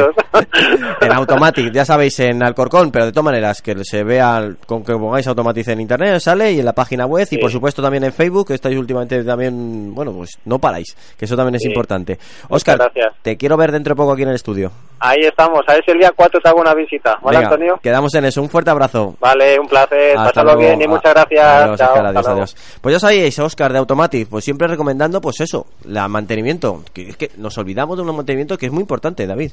Sí, yo quería dar un dato para los oyentes. La marca, el fabricante, en este caso eh, el grupo Volkswagen, eh, en los intervalos de mantenimiento que tienen estas cajas de cambio. Por ejemplo, la de seis marchas con embrague húmedo, que te- Ujú. acompañado en aceite, se, de- se debe realizar a cambio de aceite y filtro cada vez que toque ese mantenimiento, que es sobre los 50, 60 mil kilómetros. Como bien ha indicado Oscar. Exactamente. Luego la de la de seco, como también ha dicho Sí. Oscar, que es de siete marchas. El mantenimiento es de por vida porque los embragues no tienen baño de aceite y el aceite que lleva, digamos, la electrónica y la neumática de válvulas no se, no, no vamos, se puede cambiar si hay una reparación, pero no es de por vida. Y, Pero en eso se recomienda también, pues eh, cada ciertos kilómetros, yo tengo entendido, hacer una revisión. Exactamente. Y luego el nuevo que hay ahora, el de el SG de 7 marchas en húmedo, ese por ejemplo, eh, la marca te recomienda cambiar el aceite, pero el filtro no. El filtro dicen que es de por vida y solo se cambia si ha habido una avería y hay viruta, se ha mezclado el, el radiador del cambio el anticongelante con el aceite del cambio y, y dicen que ese filtro sí es de por vida. Bueno, eh, yo lo pongo siempre en duda esas cosas, ¿eh? Yo últimamente lo estoy poniendo en duda. Bueno, seguimos adelante y vamos a hablar, pues, bueno, de la nueva electrolinera de Porsche que es tan rápida como sus coches. O eso dice, 100 kilómetros de autonomía cada vez que lo tenemos enchufado en tan solo 3 minutos. Bueno, es, un dato muy a tener en cuenta. Yo no sé si, si luego para la longevidad, para el futuro de las baterías, es tan bueno darle un chute tan fuerte. Pero bueno, ahí lo tiene el Porsche, tiene el titular también, 100 kilómetros de autonomía, 3 minutos enchufado, tengo 100 kilómetros. Ahí, bueno, no, sé, no sé cómo lo ves, Montero. Eh, es un buen titular. Bueno, al final es algo lo que todo el mundo queremos, ¿no? Cargar, que cargar el coche sea como repostar un vehículo de combustión. Y en esto creo que Porsche, eh, si ha dado este dato, será porque lo tiene bien estudiado y, y bien y bien barajado. Con, como ya saldrá la red de carga eh, Ionity, han dicho que esta recarga tan rápida, que estoy leyendo 450 kilovatios, Sí. para que os deis cuenta, ahora la más rápida más, más o menos es la de Tesla, que no llega ni a 150 kilovatios, para que veáis eh, la potencia y, y el tiempo de recarga que tan mínimo que ofrece esto. He visto unos prototipos sobre este cargador y para la batería no debería afectar, ya que el coche tiene que estar muy preparado con su refrigeración líquida y un coche preparado para ello. Y decir que al ser tanta potencia, incluso la manguera de recarga puede ir refrigerada por líquido, como lo- los ordenadores también. A mí el único pero, y también lo dice Tesla, que no se puede abusar de las, de las cargas rápidas, que no es bueno. Sí, te recomiendan que para la degradación de batería, eh, la carga al final, al fin y al cabo, la carga rápida es para viajar y todo el mundo recarga, se supone que quien tiene un coche eléctrico recarga a baja intensidad y a baja potencia en casa. Bueno, pues ya lo sabéis ahí, bueno, por lo menos el titular. Eh, dicen que va a llegar, todavía no está, pero dicen que va a llegar. 100 kilómetros en tan solo 3 minutos. Otra noticia muy a tener en cuenta que esta semana no podemos obviar, y eso que nos estamos acercando a las 8 de la tarde, Sebastián Loez vuelve al World Rally Car de la mano de Hyundai. El para mí el capo del, del mundo de los rallies, el, el tan campeón de, del mundo, eh, pues vuelve a 2019 de la mano de Hyundai, deja a PSA y vuelve con Hyundai y que bueno pues ya lo vimos eh, hacer realmente bien en el rally de Cataluña Costa Daurada eh, pues, que dio mucha guerra a pesar de que lleva ya varios años fuera de- del corral. Pero bueno ya sabemos que estaba en el Dakar este año va a volver a hacer Dakar y a la vuelta vuelve con Hyundai. Una noticia muy buena para todos los aficionados, por supuesto para Hyundai, y a lo mejor no tan buena para, para nosotros los españoles porque le va a restar eh, alguna carrera que otra a Dani Sordo. Pero bueno, tengo que decirlo, Sebastián Loez es que es, es como, bueno, es una institución dentro del, mundo de la, la competición del World Rally Car. Navarro, ¿cómo lo ves? Este, yo creo que es un- una noticia muy positiva, por lo menos para el campeonato de, de rallies. Bueno, fue el notición el miércoles y ayer se confirmó, creo que son seis pruebas del Mundial, si no me equivoco. Entre ellas Monte Carlo. Entre ellas Monte Carlo, donde sustituirá a Sordo. Sí. Eh, Ya sabíamos que la llegada de Loeb pues siempre eh, supone que un, un piloto de segunda línea en- caiga en algunas pruebas y en este caso pues le, le ha tocado a, a Sordo porque bueno ya tiene de compañero también a pilotos de la talla como Mikkelsen y bueno yo creo que es la gran apuesta de Hyundai para hacerse con el campeonato de marcas que este año se ha llevado Toyota. Imagino que querrán volver a poner su no- a- querrán poner su nombre con letras de oro el año que viene y bueno pues sin duda tener a un piloto como Loeb en seis pruebas es garantía de que muchos puntos va a Claro, y- sumar Y, ya no solamente puntos, que eso al final es la bomba. Ah, aparte del incentivo que tú has dicho del el show para el, El el show. público de que tienes ahí de nuevo al campeón volviendo a, a enseñar a, a los a los nuevos gallos Sí. de- del gallinero quién es el, el gallo que manda Sí, y luego, mm, todos los años que lleva por las espaldas ya del campeonato, doy por hecho que a lo mejor para evolucionar el Hyundai 30 eh, puede ser una persona bastante apta. También, también. Ha ayudado mucho este año con el Citroën y veremos a ver el, el Citroën del año que viene con, con las manos de Oyer. Y sin duda ayudará a Hyundai, aunque ya tenía un muy buen coche con el i20 del año pasado. Ya se vio que Neville podía estar ahí a la pomada. Lo que pasa es que la mala suerte y, y, bueno, quizás pues el talento de Oyer innato le, no le hicieron ganar el campeonato. Y, y bueno, pues eh, sin duda ayudará mucho luego a, a- a este, a este equipo para que tenga un coche puntero. Sí, Luis. Sí, además, pues bueno, que, que no viene solo. O sea, en- si hay algo importante en el mundo de rallies es eh, tener un buen copiloto, ¿no? Y en este caso, pues eh, Loeb viene con Daniel Elena, que es con el que ganó el Rally España en 2008 con Citroën, en 2018, perdón, con Citroën, con lo cual es una combinación eh, bastante segura para... Ah, todo al rojo. Pues la casi seguro. Sí. Eh, no hay muchos pilotos que con 44 años hayan conseguido lo que ha conseguido Loeb. Ojo al Dakar este año, que, Es que corre con, el Peugeot del año pasado y la normativa de El UIS Dakar. no ha cambiado. O sea que Sí, este sí. año el favorito de, sobre el papel será Loeb. Estaremos atentos también. Estaremos muy atentos, vamos a hacer un especial Dakar, vamos a contactar con la gente también de San John, que se lo hemos prometido, con lo cual atentos también a los oyentes, ¿eh? que vamos a estar ahí muy atentos este año al Dakar. Bueno, vamos a, vamos a acercarnos a las 8 de la tarde y no me quiero olvidar pues otra noticia. Toyota ya no va a vender más coches diésel en España. A excepción de furgonetas, ¿vale? Eh, comerciales. Eso es un pequeño punto, pero bueno, vehículos normal, eh, lo- los, coches de Yaris, Avensis, eh, Auris, bueno, nuevo Corolla, van a ser todos eh, gasolina o híbridos. En este caso, pues para Toyota solamente era un 10% de ventas globales. Bueno, la verdad es que una- un 10% de ventas globales es muy relativo, porque el- el- su gran ventas es en Japón y es en Estados Unidos, donde no se vende diésel. Claro, esos datos son un poco ponerlos por encima.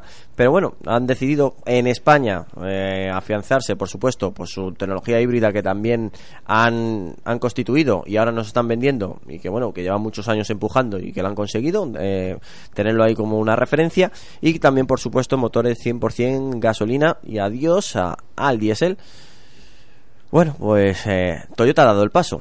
Eh, ya la gente también cuando vincula a Toyota también vincula con motores híbridos. Eh, yo creo que no lo vamos a echar de menos. En este caso, quien busque un motor diésel a lo mejor tendrá que buscar otra marca sin duda alguna.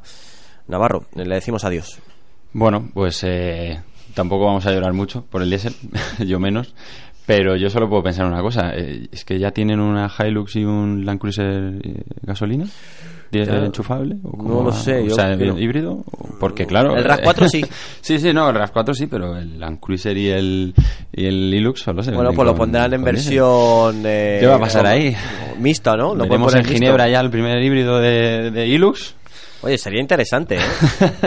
no, a ver, está, está bien el paso por parte de Toyota. Era un paso que para ellos es más fácil, evidentemente, porque su gama así lo, lo, lo facilita. Y bueno, pues eh, imagino que perderán ventas de cara a la gente que estuviera pensando en, en comprarse algún eh, vehículo diésel, véase Avensis o de este Mm. tipo que sí que es más proclive, porque comprarse un Yaris, No, Yaris ya o un Auris ya diésel ya no, no tiene casi sentido eh, en, en la- cómo se está poniendo Sí. ahora mismo las normativas y, y de cara al futuro. O sea que, bueno, veremos a ver cómo evoluciona todo. Lubricantes Total te ha ofrecido Auto FM. Lubricantes Total. Mantén tu motor más joven por más tiempo.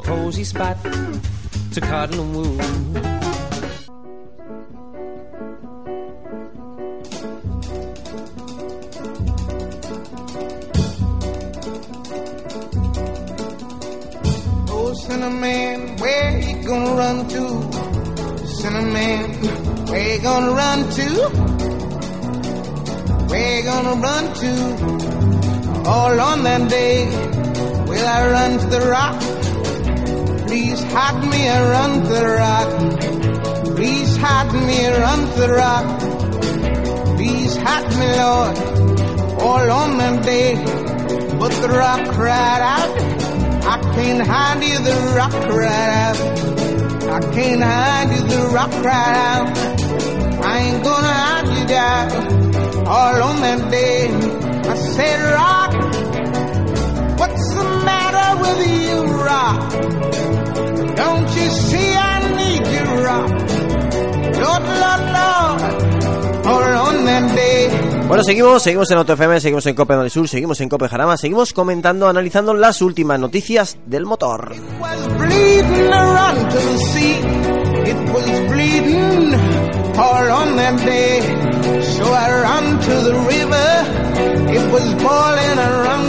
Bueno, vamos con una petición que nos hizo un oyente, ya sabéis, en esta ocasión, a través de la plataforma Ivos, nos escribió que, oye, no estáis comentando nada de, bueno, del lío que está habiendo con Carlos Goss y con Nissan y en Japón. Bueno, esa combinación de palabras al final, pues, le tuve que dar la razón, de verdad, no hemos hablado nada, pues con lo cual pues he traído la última noticia del estado de bueno, no, del del Ghost Gate, no sé cómo denominarlo. La Fiscalía de Tokio, así se titula, así es como puedo dar el titular, de la Fiscalía de Tokio apunta ahora a Nissan junto a Carlos Goss por ocultación de ingresos. Las cosas están poniendo feas para Nissan y por supuesto para Carlos Goss. La Fiscalía de Tokio ha acusado a Nissan junto al encarcelado líder y bueno, el presidente del que era la alianza de Renault Nissan Mitsubishi, Carlos Goss. Las acusaciones se basan en que tanto la compañía como Goss falsearon ciertos documentos financieros para ocultar ingresos y bueno, desviarlos. Él es directivo porque fue sustituido días después después de ser acusado y que bueno, metido también eh, creo que está recluido en una en una celda y eso que sigue siendo presunto, eso lo quiero dejar también eh, encima de la mesa, ¿eh? Lleva bajo custodia en un centro de detención de Tokio desde su arresto el 19 de noviembre y así permanecerá hasta que la fiscalía continúe investigando. De ser declarado culpable, podría enfrentarse hasta 10 años de prisión y una multa de más de 88 millones de dólares. Tras el arresto, Goss, eh, por ocultar ingresos, según dicen en la Fiscalía de Tokio, por valor de 44,4 millones de dólares durante cuatro años, entre 2010 y 2015, los fiscales de Tokio han acusado también a Nissan por hacer declaraciones falsas en informes anuales, según explica eh, el Business Insight. Nissan, que despidió a Goss eh, como presidente y director representativo unos días después, dijo que era la mala conducta fue planeada por el ejecutivo con la ayuda del exdirector representativo de Nissan, eh, Greg Kelly, eh, quien fue acusado junto a Goss de cómplice y de llevar a cabo malas conductas financieras. Tanto Goss como Kelly, que han sido acusados junto a Nissan de violar esta ley de eh, instrumentación de financiero e intercambios en Japón, han sido nuevamente arrestados por haber ocultado supuestamente otros 35 millones de dólares en 2015-2017. Según también informa Autonew Europa. Eh, Goss ha negado cualquier delito y su defensa ha comunicado que va a recurrir todos esta, bueno, estas declaraciones y por supuesto esta sentencia que ha puesto sobre la mesa la Fiscalía de Tokio. Yo no sé, porque tampoco tengo, ni estoy en Tokio, ni tengo por supuesto los, los últimos papeles que se están moviendo, pero algo huele raro en todo esto. A mí por lo menos me huele raro. Bueno, ya está Juan, que le he dicho que se ponga en un micrófono. Juan, tú tienes un problema, yo no sé. Vamos a ver. Le hemos dicho, nada más, nada más ¿no es entrar. Espérate. No, Que- que, que es que me rechinaban Bueno, bueno, Gosen, o sea, me da lo mismo. Para parte de ese detalle te hemos dicho, Juan, ponte en el número 2. Y se pone en el número 6. Tío, pues llevar la contraria, ya lo sabes. Es, es, Es así, o sea, tú me dices el 2, el 6, me dices Ya el está. 6, el 2. Ya está, lo Está Viene claro. a revolucionar el gallinero este No, chico, no, ¿eh? pero directamente. Es que si no, ha llegado, ha llegado se y lo primero que ha dicho que en pleno mes de diciembre que hace frío en el estudio, cuando sí, vale, bueno, vale. a ver, Fer- no es que lo haya dicho, yo he visto a todos con las caras azules que se confundían con la mesa del Estamos en estudio con el ya. y me he convertido en su Sí, representante. pero el único, el único que está con, camiseta corta, como si estuviésemos en pleno agosto, Es por supuesto es el del número Es- 6, no es- el del micrófono 2, el del número 6, ¿eh? Es una camiseta muy abrigada. Sí, no, no, sí. Tiene, tiene borriguillo por debajo. De mangas para arriba. Sí, Exacto. claro. Que ha venido acelerado, no lo entendéis. Yo hay Sí, cosas es que- que, es me, que me superan. Bueno, Gosen, ¿cómo es? Gosen, el amigo Gosen, por lo Bueno, para, mí, menos para mí es Ghost porque aquí lo pone. Tiene una N. Yo Bueno, pues sé. Gosen, venga. Carlos Gosen. Venga, pues Yo para mí Gosen, siempre ha sido Ghost. Carlos. Venga. El amigo Carlos, lo último que yo he leído, o de- así en gran titular, no me he metido. Pero tú en la tienes, noticia. tú tienes, eh, digamos, eh, influencias japonesas para sacar más información. Sí, hombre, yo de toda la vida ceno con Carlos Gosen todos los días. Vamos, es, A ver, ¿qué, qué has leído? Miedo me da. Eh, sí, que Renault le mantenía en el puesto. Fíjate, Por cuando ahora, sí, afecta claro. algo al grupo, lo normal es decir, bueno, pues se aparta temporalmente. Sí, pero claro. No, no, no. Ha hecho un, un- una especie de declaración indicando que le mantiene en el puesto porque, Porque presuntamente. Pues Recordemos que esto es presuntamente. Aquí todavía no ha habido nada oficial. Ah, si fuera en España, estaba en la calle ahora mismo. Claro. no estaría Sí. recluido en la cárcel, por si acaso. ¿sabes?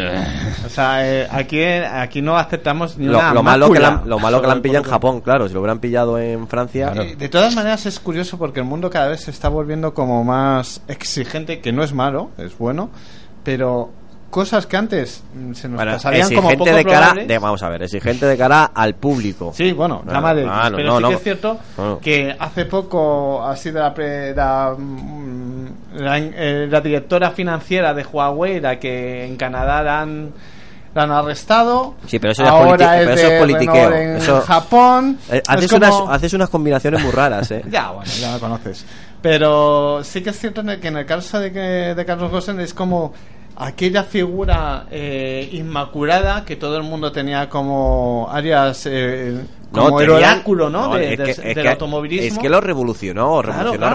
Renault gracias a este hombre O sea, que ahora Renault mismo estaba está muy mal antes Bueno, de que llegara y, Carlos y- ¿eh? O sea, no- estaba peor. O sea, hay una marca francesa, con todo lo que son los franceses de- para sí mismos, que apostara por un brasileño, imagínate tú la revolución que eso significó para una marca como Renault, que es como la joya de la corona del automovilismo francés. Que de repente confiaran la presidencia a un brasileño con esas formas tan peculiares de dirigir la empresa fue un choque cultural bastante importante en, en la marca. Pero no solo fue en la marca, sino que después compró o, fue el artífice de comprar Nissan.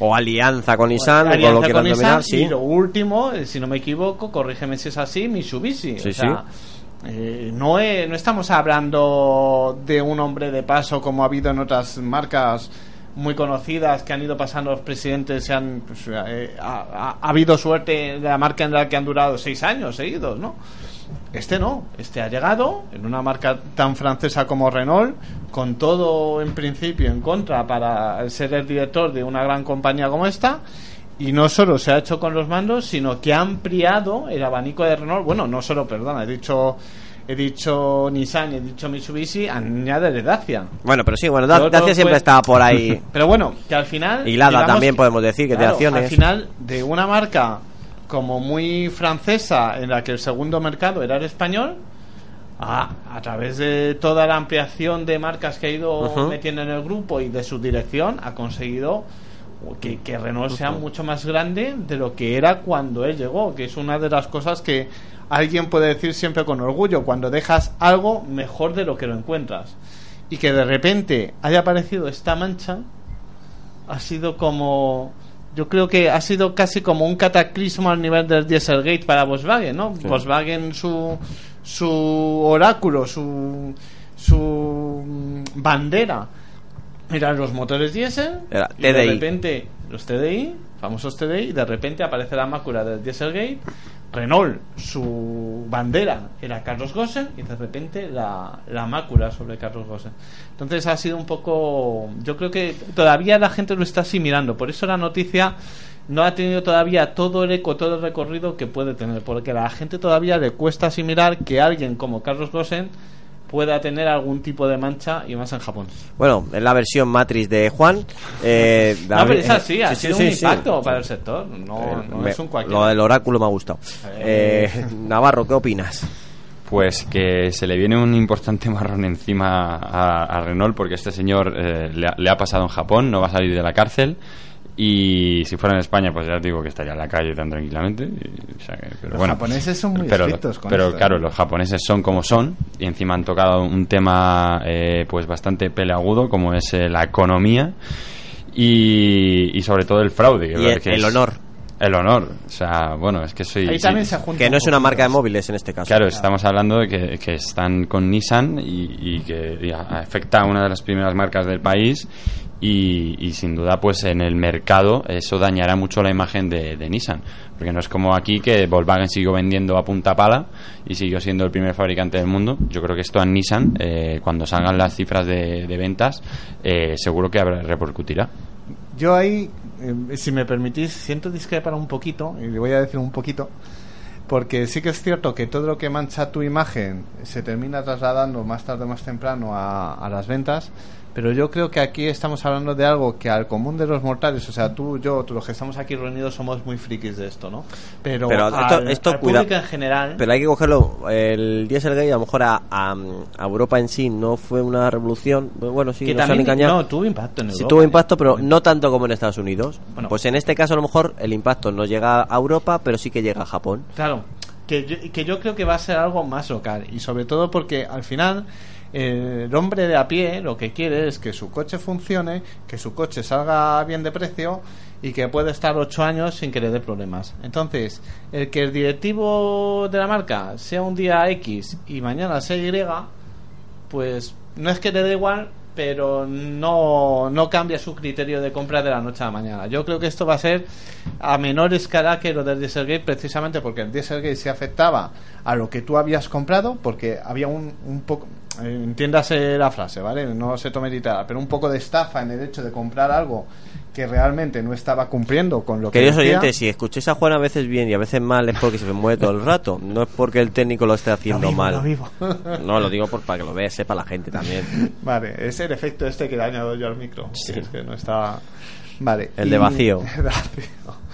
Y es, es esto, yo creo que, que quedará algo más local. Y lo de Volkswagen sí que se vio más como un, un poco. mm, Me estás vendiendo la tecnología alemana como lo más de lo más en los motores. Estoy comprando un TDI Volkswagen porque creo que es el mejor diésel que hay en el mercado. Y resulta que al final es el mejor diésel porque hace trampas. Eso sí que afecta, yo creo, más que al que el presidente de Nissan le encuentre en unas cuentas con algo más de dinero o con un desvío de fondo de, de fiscalidad por ahí. Bueno, después del cuadro de gráficas de XY, dependiendo el... ¿Has visto? ¿A qué has vuelto a recuperar Sí, las sí. de las matemáticas? No, es, es increíble, estoy, estoy emocionado. Eh, quería hablar con Montero sobre, bueno, sí que ha habido ya cambios eh, que hemos visto que se ha repercutido dentro de Nissan eh, después de este titular y de esta destitución. Sí, ha habido cambios que no sé si directamente será basado en esto que ha pasado, pero por ejemplo el próximo Nissan Leaf que tenía previsto salir a principios de año en- de 60 kilovatios hora de batería y que se presumía que iba a tener una carga de 100 kilovatios y iba a tener refrigeración líquida de batería, que tantos problemas ha dado esa refrigeración en, en su anterior modelo con el Rapid Gate pues al final eh, la marca ha dicho que no va a llevar refrigeración líquida. Eh, esto a lo mejor es bueno porque el incremento del precio es menor, pero dado sus problemas de batería, mucha gente va, va a dejar de comprar este vehículo y va a optar por otros coches que, que Bueno, sí la en- llevan. En espera de que, mm, claro, el- tema es que van a vender un producto sin haber sido testado. Va a llevar refrigeración, no es pasiva como la anterior Leaf de 40 kilovatios hora, pero no va a ser líquida, va a ser eh, por ahí forzado como ya hemos visto en, Pero- en pero- su modelo de furgoneta. Que para, para que el oyente común lo entienda un poquito, así la diferencia básica entre líquida, no líquida, Es- a, rendimiento. a mí me da miedo cuál es la definición de oyente común que tiene Juan. no, pero bueno, aquí todos somos muy apasionados y aquel que, que no es tanto. Para el no experto en coches eléctricos, ¿no? Para el no experto en coches ¿Ves? eléctricos. Me entiende, me entiende. Sí, sí, sí. Yo hago de traductor Juan Mundo. Juan, mundo, mundo, Juan. Está bien. Existe la refrigeración pasiva, que por ejemplo Vale. tiene el Leaf eh, de primera generación y el Leaf de 40 kWh, que simplemente no tiene refrigeración, sino que cuando eh, solamente se refrigera en marcha. Cuando Por lo se que mueve el coche, en el Exactamente. habitáculo. ¿Qué pasaba? Que si este coche le ponías a cargar en verano y le metías un viaje largo, como a gente que se ha ido, de- por ejemplo, de Málaga a París con un Leaf, pues al final eh, la batería llegaba a un punto máximo de temperatura y te restaba potencia al motor y lo conocido como Rapid Gate que ha tenido. Pero luego se ponía en modo protección, Exacto, entiendo, para no dañar componentes. No, no dañar componentes. Bueno, mientras que no sea explota, explotiway Seguro que o- esto hasta lo has aprendido. Esto no te lo sabías. Sí, las cosas de temperatura es muy importante. La siguiente es por aire forzado, como tiene también la Nissan NV200, la, el- la Sí. furgoneta, la industrial. Y esta es mm, bastante mejor. Se ha comprobado que esta furgoneta no tiene esa degradación que sí tenía ese Leaf. Y es simplemente unos ventiladores que cuando a demanda del coche pueden calentar o, o refrigerar Que esa no son batería. los que todos tenemos en casa, pero es un concepto parecido. Sí, No, es- pero el, pro- el problema es que eso gasta electricidad. Claro. Exacto. Y es, eh, digamos, unos ventiladores pequeños, tipo al de ordenador, que van refrigerando. Y luego la líquida es el sumum de todas las refrigeraciones, que al fin y al La cabo, más pues, efectiva, en eh, la más cara también, La más cara. porque hay que hacer una, una obra para tener, llevar toda esa refrigeración por todas las celdas de baterías y todos los componentes, y también con su mantenimiento en, en ocasiones, que también eh, influye también en el precio del vehículo. Y eso, digamos, que es lo que a mayor incremento de coste, menor margen final para el vehículo, y han dicho no. Cogemos la opción un poquito más barata, incrementamos el margen y que se apañen con lo que hay. Bienvenido a Financiero Radio TV. No, es que eh, las decisiones en las grandes empresas se toman así. Muchas veces vemos solo el apartado del aficionado y no, al final es una cosa que sacas para obtener un beneficio. Vamos O a sea, hablar vamos a hablar de cosas de aficionados y de cosas profesionales. Vamos a hablar del mejor coche del año 2019 ABC. Esto nos mola. Esto, vamos a ver, ya tenemos, eh, bueno, ya, ya se ha alzado el premio Un Vehículo que habíamos dicho al principio del programa que le íbamos a desvelar y ya lo puedes desvelar, ¿eh? Ya libertad absoluta, Noelia. Libertad absoluta. Ahí está.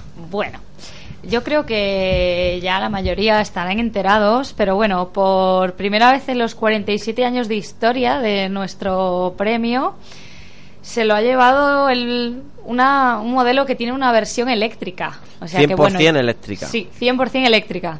Mira cómo totalmente. sonríe aquí el compañero. David. Sí, que aparte el otro, el otro viernes hablábamos, ay, a mí me gustaría que ganara. Pues mira, al final se lo ha llevado Ese el... cheque era a David fijo, vamos. ahora está forrado, eh, que ahora tiene muchos seguidores. Oye, decir que mm, nunca he podido probar, eh, así que con esto puedo, ningún coche de Hyundai. Eh, contacté con ellos para el Ioniq, pero al final no pudo ser porque la verdad que había pocas unidades. Bueno, hay una tradición no escrita que todo ganador de mejor coche del año, ABC, en España, eh, luego vienen con el trofeito eh, al Sí. estudio. Con lo cual, todavía no tienen trofeo, ¿o me equivoco? No, todavía no. Vale. Eh, hemos fallado al ganador eh, en una mesa cerrada con todas las marcas y sus representantes, pero el premio lo daremos en febrero, yo creo, más o menos. Todavía está pendiente, pero haremos el evento de gala de, la- de la entrega. Y ya os febrero. voy adelantando que, que vendrán aquí los respectivos de Hyundai y nos tendrán que enseñar tanto el premio como bueno pues también sus valoraciones Sí. de este vehículo. Muy contentos porque haya ganado el Kona. Básicamente, pues por lo que muchos lo han votado, eh, un, un coche con la misma plataforma capaz de montar gasolina, diésel eléctrico, una versión híbrida a, a punto de llegar también en 2019.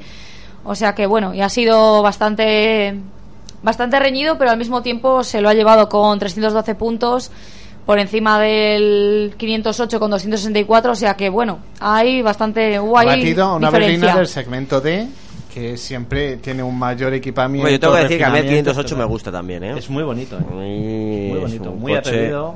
Sí. Yo tengo que admitir que, que esperaba que ganara el 508, pero al fin y al cabo hay que ser coherente que un coche del año mm, como el Kona unaba características que era muy muy difícil que, que perdiera, yo- ¿verdad? que yo- la gente Yo he conducido jurado- tanto la versión eh, de gasolina como el 1.0, como luego la versión eléctrica, y es que es un coche que va bien, ¿eh? Es Yo sorprendentemente creo que que va es bien. revolucionario. Cada uno ha sido revolucionario un poco porque que una marca generalista ya saque un segmento de y le dé todo ese haga No, haga todo ese no. esfuerzo como hicieron en el 508 es bastante Sí. remarcable y después que Hyundai se saque esa, esta versión que es súper atrevida porque un Kona eh, admitámoslo, cuando lo vimos mm, parecía prácticamente de salón, o sea, tiene muy pocos cambios, es bastante futurista. Y que haya sido tan bien recibido, porque lo ves por la calle, la verdad es que se ve mucho, no es un coche que Mm. veas uno cada mil, ¿no? Entonces yo creo que eso, esas dos cosas han, han pisado a favor de ellos. Bueno, el precio también ayuda mucho. Claro. Un vehículo de estas características con todo lo que ello conlleva por menos de 14.000 euros es, es bastante llamativo. Bueno, tengo aquí yo el chivato. Desde 16 estos pre- precios oficiales sin descuento. Desde Claro, sí, 16.000 euros hasta 43.400 euros, que es la versión eléctrica, tope, con, con las baterías más grandes y bueno, con, con todo. Que Y aparte, bueno, es un vehículo que se supone que es urbano y práctico, pero bueno, que sus capacidades consiguen llegar hasta caminos y pistas rotas con mucha facilidad. O sea, es decir, que se puede que se puede adaptar a, a todo lo que le pongas. ¿Qué es Entonces, lo que bueno, nos ha puntuado la gente este con respecto al 508? O sea, ¿cómo- ¿dónde han estado las diferencias ahí para que haya ganado la batalla? Si se puede del. CONA dices. No, al final ellos votan, dan una puntuación a cada uno de los de los ocho candidatos, pero claro, dan una- pero no dicen a por ¿Qué qué motivo. Claro, nosotros por los comentarios de la gente y un poco lo que eh, habíamos escuchando y lo que decían era esa valoración que un coche del año tiene que tener ciertas características y ciertos detalles y bueno, el Kona los aunaba a todos, ¿no? Lo que decía al principio, Mm. una misma plataforma que pueda equipar diferentes motorizaciones a un buen precio, buen equipamiento. Lo que decía Antonio, el 508 es revolucionario y bonito y, y- divertido de conducir, de todo. Bueno, de hecho, me ha gustado. Venga, Sí. que cambias el Puma por el 508. Pues ya- tengo ya la está. noticia. no, bueno, el, el voto popular de la web de ABC se, se lo llevó el 508. De hecho, la, la gente, eh, los lectores del periódico, le dieron el, el premio, por así decirlo, al 508, aunque luego Tiene buen En gusto. su el público cómputo total-. Hay esperanza todavía. Hay esperanza. Y quizá, Se valora una berlina, quizá el público de. ABC sabe que el 508 el año que viene recibe su versión híbrida enchufable. Entonces, sí. mm, si el 508 llega al año que viene al coche del año como candidato, ¿podríamos estar ante el ganador? ¿O no repiten los coches del año pasado No, como no candidatos? repiten. Vaya, Ay, le faltaba la falta. híbrido enchufable. Ha llegado un año tarde el híbrido enchufable para ganar. Tiene sentido, Claro. tiene sentido para dar No, no, está bien hecho, Bueno, está bien hecho. sería algo inaudito que presentaran, pero al final es que no sé. Es que es un poco lo que hablábamos, ¿no? Es decir, eh, el 508 también tiene sus dos tipos de carrocería, sus tre- casi tres tipos de motorizaciones, que al final estaba como ahí casi. parecido, que es lo que yo debatía un poco con algunos compañeros. Pero al final es lo que todos acabamos diciendo, ¿no? Que el precio es mayor, eh, el segmento SUV está ahora muy a la moda, es que es inevitable. Las berlinas ya han perdido muchísimo terreno, aunque esta sí que es cierto que nos guste a todos, porque al final estamos en el sector y tiene detalles atractivos. Pero vamos, que si hubiera tenido versión híbrida enchufable, no te digo yo que no hubiera tenido las posibilidades de, de haberse Kona. de haber sido el ganador. ¿Has probado el Conan, Navarro? Eh, no, he probado su hermano, el Stonic. Pero Y- no soy de hermano, cuidado. Bueno, Cuidado, cuidado como te escuche la gente de su primo, su primo. Ay, su primo. Su primo, su primo. Aquí talibanes en el No, no, pero- también. Y su primo me pareció un sub bastante dinámico, con sus buenos atributos y al final una de las grandes proezas de estas marcas coreanas que es ese salto de calidad, de relación calidad-precio también. O sea que no estaba mal. El Kona este, pues bueno, los gallegos estarán partiendo de risa con el título de ganador. Pero pero nosotros le damos la, la enhorabuena y, y, oye pues eh, ahí está la razón del mercado le ha dado el, el- el título y también pues el, el producto redondo que ha sacado Hyundai Bueno, Pachi aprovechó, le hizo una entrevista al director de comunicación y bueno, pues eh, no la ha pasado y por supuesto pues la vamos a poner aquí. Pachi ya sabéis que es otro de los miembros eh, de ABC que estuvo allí pues en la entrega, bueno, por lo menos la declaración de cuál fue el mejor coche del año 2019. Bueno, en primer lugar, enhorabuena por este cuarto premio al mejor coche del año que se lleva Hyundai, ¿no? Pues muchísimas gracias. Así es, eh, ya nos lo hemos llevado con otros tres modelos eh, y por cuarta vez, bueno, pues tenemos el, el placer de conseguir ser el coche del año en, en España 2019. Hablamos de las virtudes de- del Kona. ¿Qué virtudes son las que crees, Juanjo, que, que han llevado al jurado a, a votar por este vehículo para que se lleve el premio de 2019?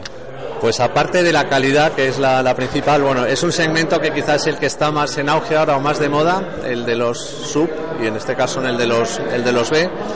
Y luego es un coche muy versátil y como bien sabéis, bueno, pues ya un coche disponible tanto en, con motores de gasolina, motores diésel, motor eléctrico. Es la primera vez que un coche con motor eléctrico gana el premio y en un futuro muy próximo pues vendrá ya otra versión híbrida. Con lo cual, bueno, pues para todos los gustos.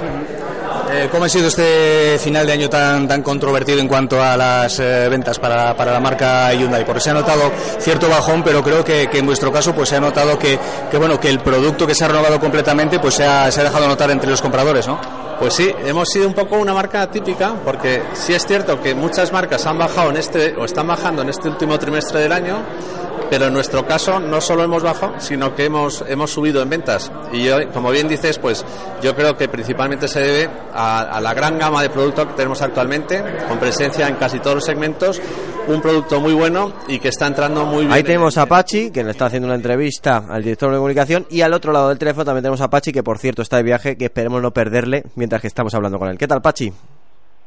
Hola, ¿qué tal? Buenas noches a todos. Espero que se escuche bien porque estamos en medio de la carretera, pero bueno, con el manos libres y, y atentos a, a, lo que estáis contando en el programa. Bueno, pues estaba Noelia que nos lo ha presentado muy bien. La verdad es que el ganador, lo hemos guardado, hemos, lo hemos desvelado hace poco, el, el Hyundai Kona al final se ha llevado el título como mejor coche del año 2019 ABC. Sí, yo creo que además tendríamos que revisar los podcasts del programa, uh -huh. porque quiero recordar que hace unas semanas preguntaba yo eh, al terminar el programa que si a lo mejor en esta edición mmm, podíamos tener por primera vez un mejor coche del año eh, con motor eléctrico.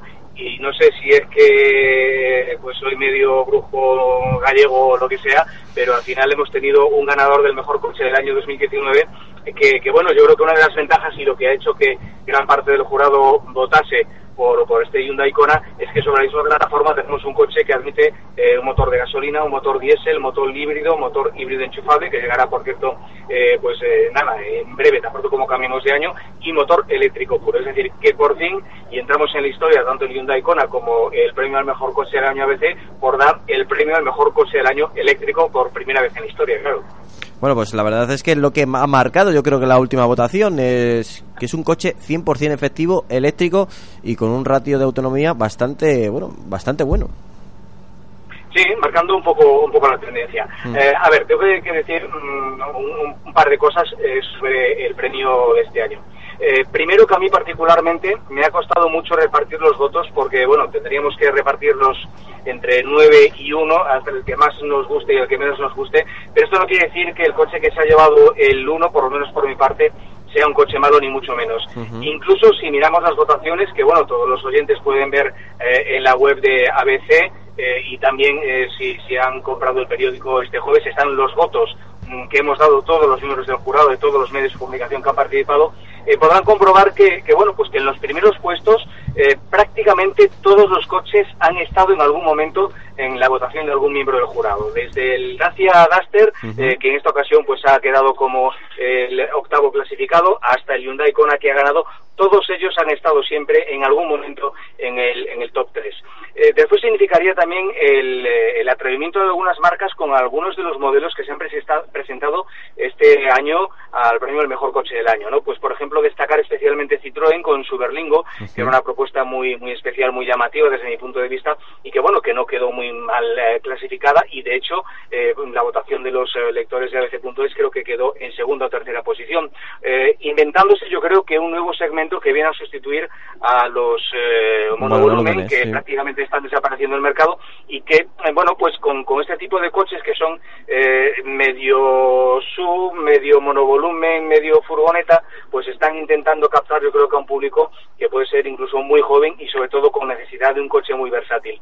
Eh, destacar también, bueno, pues por ejemplo Dacia, que era la primera vez que entraba eh, como finalista al premio al mejor eh, coche del año, lo que significa también que esta marca ha dado un salto importante en cuanto a, eh, su relación calidad-precio y en general todos los participantes y muy especialmente el Peugeot 508 que fue el que quedó en segunda posición y que yo creo que no ganó pues porque se trata de un segmento eh, que no está dirigido a un público masivo eh, pero hay que reconocer que es un cochazo que está muy bien acabado y que tenemos una berlina deportiva a un precio bastante interesante y que yo creo que bueno pues que merecidísimamente ha quedado en el segundo puesto y que incluso podría haber tenido el, el primero si si bueno si las circunstancias del mercado fueran, fueran otras y este tipo de vehículos tuviesen eh, más más acogida entre entre el público más ventas en definitiva no Pues no te robamos más tiempo, Pachi. Muchísimas gracias. El siguiente te retenemos en el programa aquí directamente en el estudio. Sabemos que no te podías acercar eh, hoy, por lo menos eh, te hemos eh, cogido en el coche en, en pleno movimiento. Y, bueno, pues eh, me estaba comentando eh, tu compañera que en febrero tenéis la entrega del reconocido premio como nosotros nos gusta, ese petrofeo tan, tan hermoso que se le da el galardón de mejor coche del año 2019, en este caso al Hyundai Kona. Y allí está el micrófono de Auto FM para recoger los testimonios de los ganadores y me imagino que también de, de los directores de comunicación y directivos de las marcas que este año han participado en el premio al mejor coche del año. Muchísimas gracias, un abrazo a todos. Muchas gracias, Pachi. Un fuerte abrazo. Pues ahí tenemos a Pachi, que esta vez no nos ha podido acompañar, pero bueno, tiene una buena representante, Noelia. Has dejado las cosas como, como eran. El- los eh, ocho clasificados, si quieres, lo, lo repasamos y con ello ya terminamos. Sí, claro. Eh, los ocho clasificados, ¿cómo han quedado o los que eran? ¿Cómo han quedado? Vamos, no? ¿cómo, ¿cómo han quedado? Sí, eh, bueno, eh, Con ganador, está claro, el Hyundai Kona. El Peugeot 508, el Seat Arona. Eh, bueno, había comentado que el primero con 312 puntos, el 508 con 264, el Arona con 182. Esos son los tres primeros. El cuarto. Sí, el cuarto, el Berli- la Berlingo, Sí, sí. el Berlingo, que me, si Bueno. no Concha me mata, El, el Berlingo. Con 179 puntos. ¿Y por qué es el Berlingo? Porque ahora ya lo han, deno- o sea, ya es, un turismo. Ah. Ahora ya es un turismo. Eh, la Es importante marca esto, PSA ¿eh? ya Esto, dice que ojo, todas, ¿eh? La broma. Rifter, el, Berlingo, O sea, si yo, si yo digo la Berlingo está mal. está mal, Concha te matará. Y si dices Me- me la. Rifter, también te matará Eduardo. Es- vale, esos son, son, son los representantes de la marca para que Sí, pongan, tal pongan cual. cara. Bien. Quinto, El quinto, el Grand Lang X, con 129 puntos. sexto, CRV, séptimo Mitsubishi Eclipse Cross, y octavo. el Duster. Pues ahí lo tenéis, ¿eh? Y el anterior ganador fue el Seat Ibiza en 2018. Y el Ateca en 2017.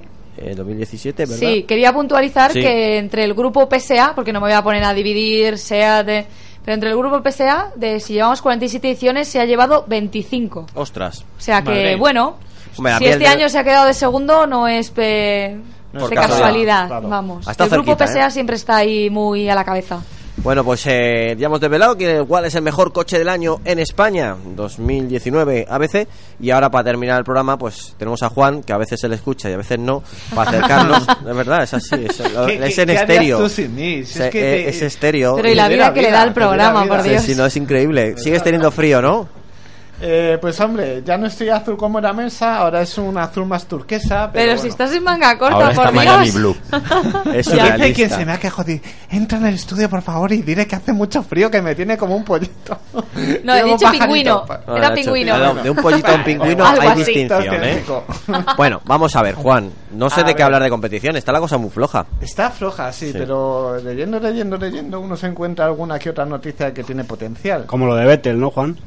¿Qué ha pasado? Oye, ¿eh? me lo he perdido yo. ¿Qué ha pasado ahí? Ay, no sé, es que me han puesto la foto de Vete con el bigote y se me quita toda la gama. de- Que se ha puesto bigote, Vettel. Sí, sí, como Mansell. Lo que pasa es que a Mansell le quedaba bien y a él le queda como el culo, pero bueno. Pero eh, vamos a ver, a ti es porque el Vettel no te gusta. Le da No, no, es que no le queda No, bien. no. neta, Eh, voz queda femenina, por mal. favor. A No, ver. que le da, le da un toque. Ya está, ¿lo ves?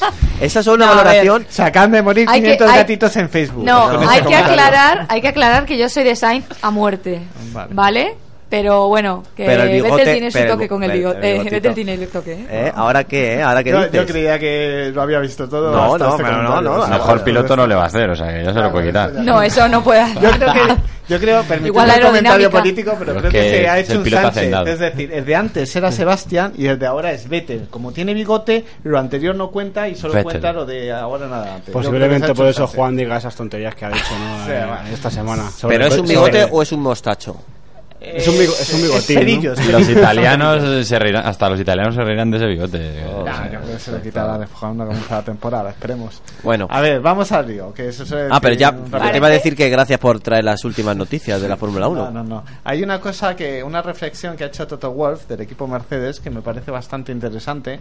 Y aunque no estoy muy seguro de que pueda realmente tener un efecto en la Fórmula 1, no va a ser ninguna bobada. Están poniendo fotos aquí de Vettel. Sí, está.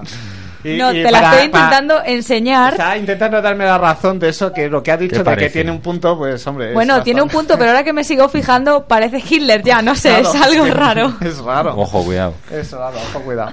Bueno, el comentario a lo que íbamos. Eh, eh, Toto Wolf ha dicho recientemente que la idea de, de que si el Brexit sale adelante podría afectar al nivel de competitividad de los equipos de Fórmula 1 y en concreto al suyo. Y entonces hemos hecho una reflexión y digo, ¿cómo le puede afectar a un equipo que tiene más de 800 personas y que rueda todo como un reloj? Bueno, pues tiene su sentido porque a pesar de que la mayoría de los equipos son británicos y la mayoría del personal también es británico, sí que es cierto que en los últimos tiempos esa, esa, mm, esa balanza de personal británico frente al resto del mundo ha ido, ha ido perdiendo peso y cada vez pues hemos visto muchos españoles que salieron de HRT y que se fueron colocando en los diferentes equipos. Hemos visto también eh, alemanes, italianos, brasileños. Bueno, hay digamos una mayor mez- mezcolanza de nacionalidades. ¿Qué sucede? Que en el momento en que entre el Brexit, eso de trabajadores de fuera trabajando en el Reino Unido va a estar un poquito más complicado. Y él teme que gracias a toda esta medida tan popular en el Reino Unido como es eso de salir de la Unión Europea, pues parte de los trabajadores de Mercedes se sientan tentados a irse a Italia y a trabajar en Maranero. Entonces esa correlación de fuerzas se puede, puede variar precisamente por factores externos a, a- a la propia competición.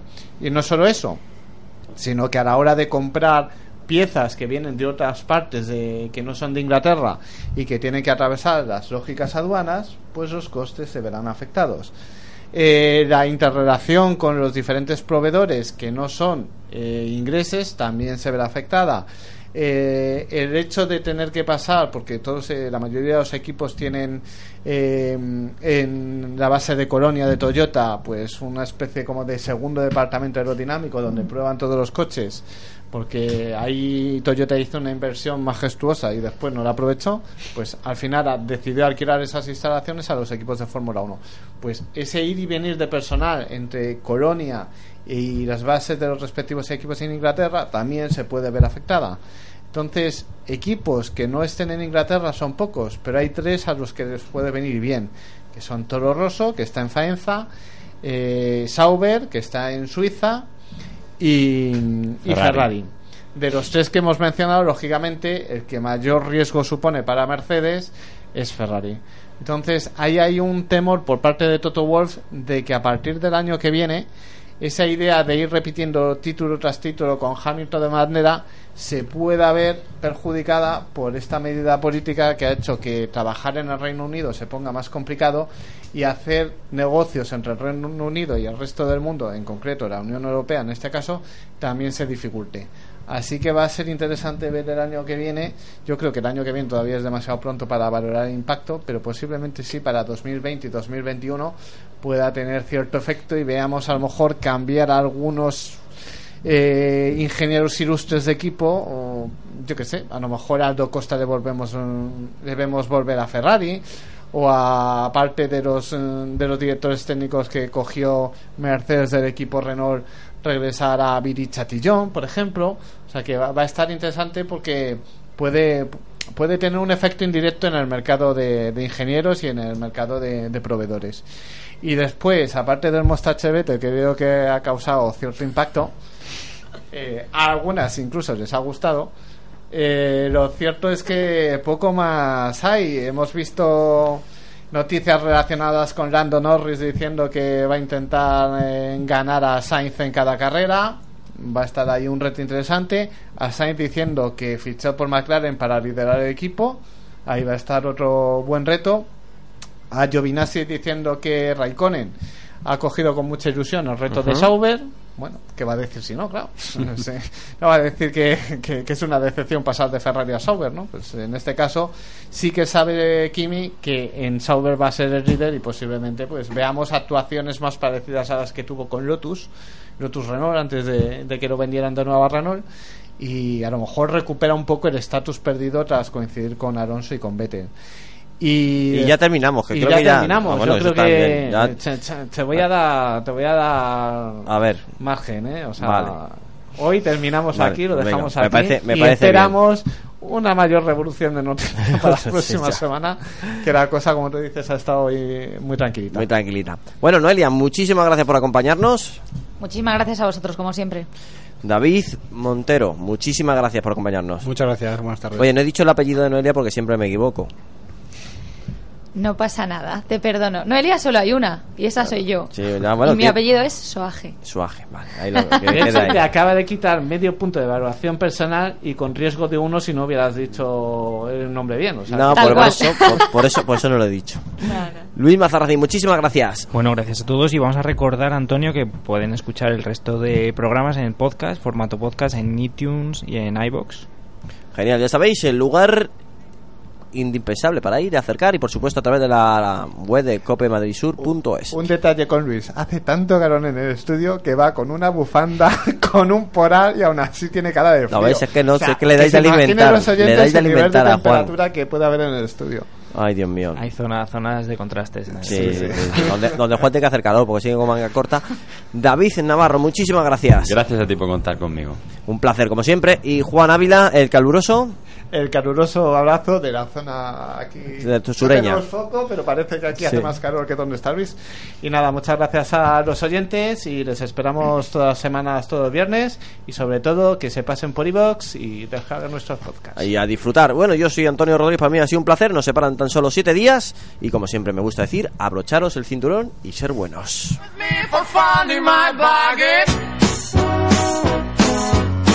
Come along, let's go for the hell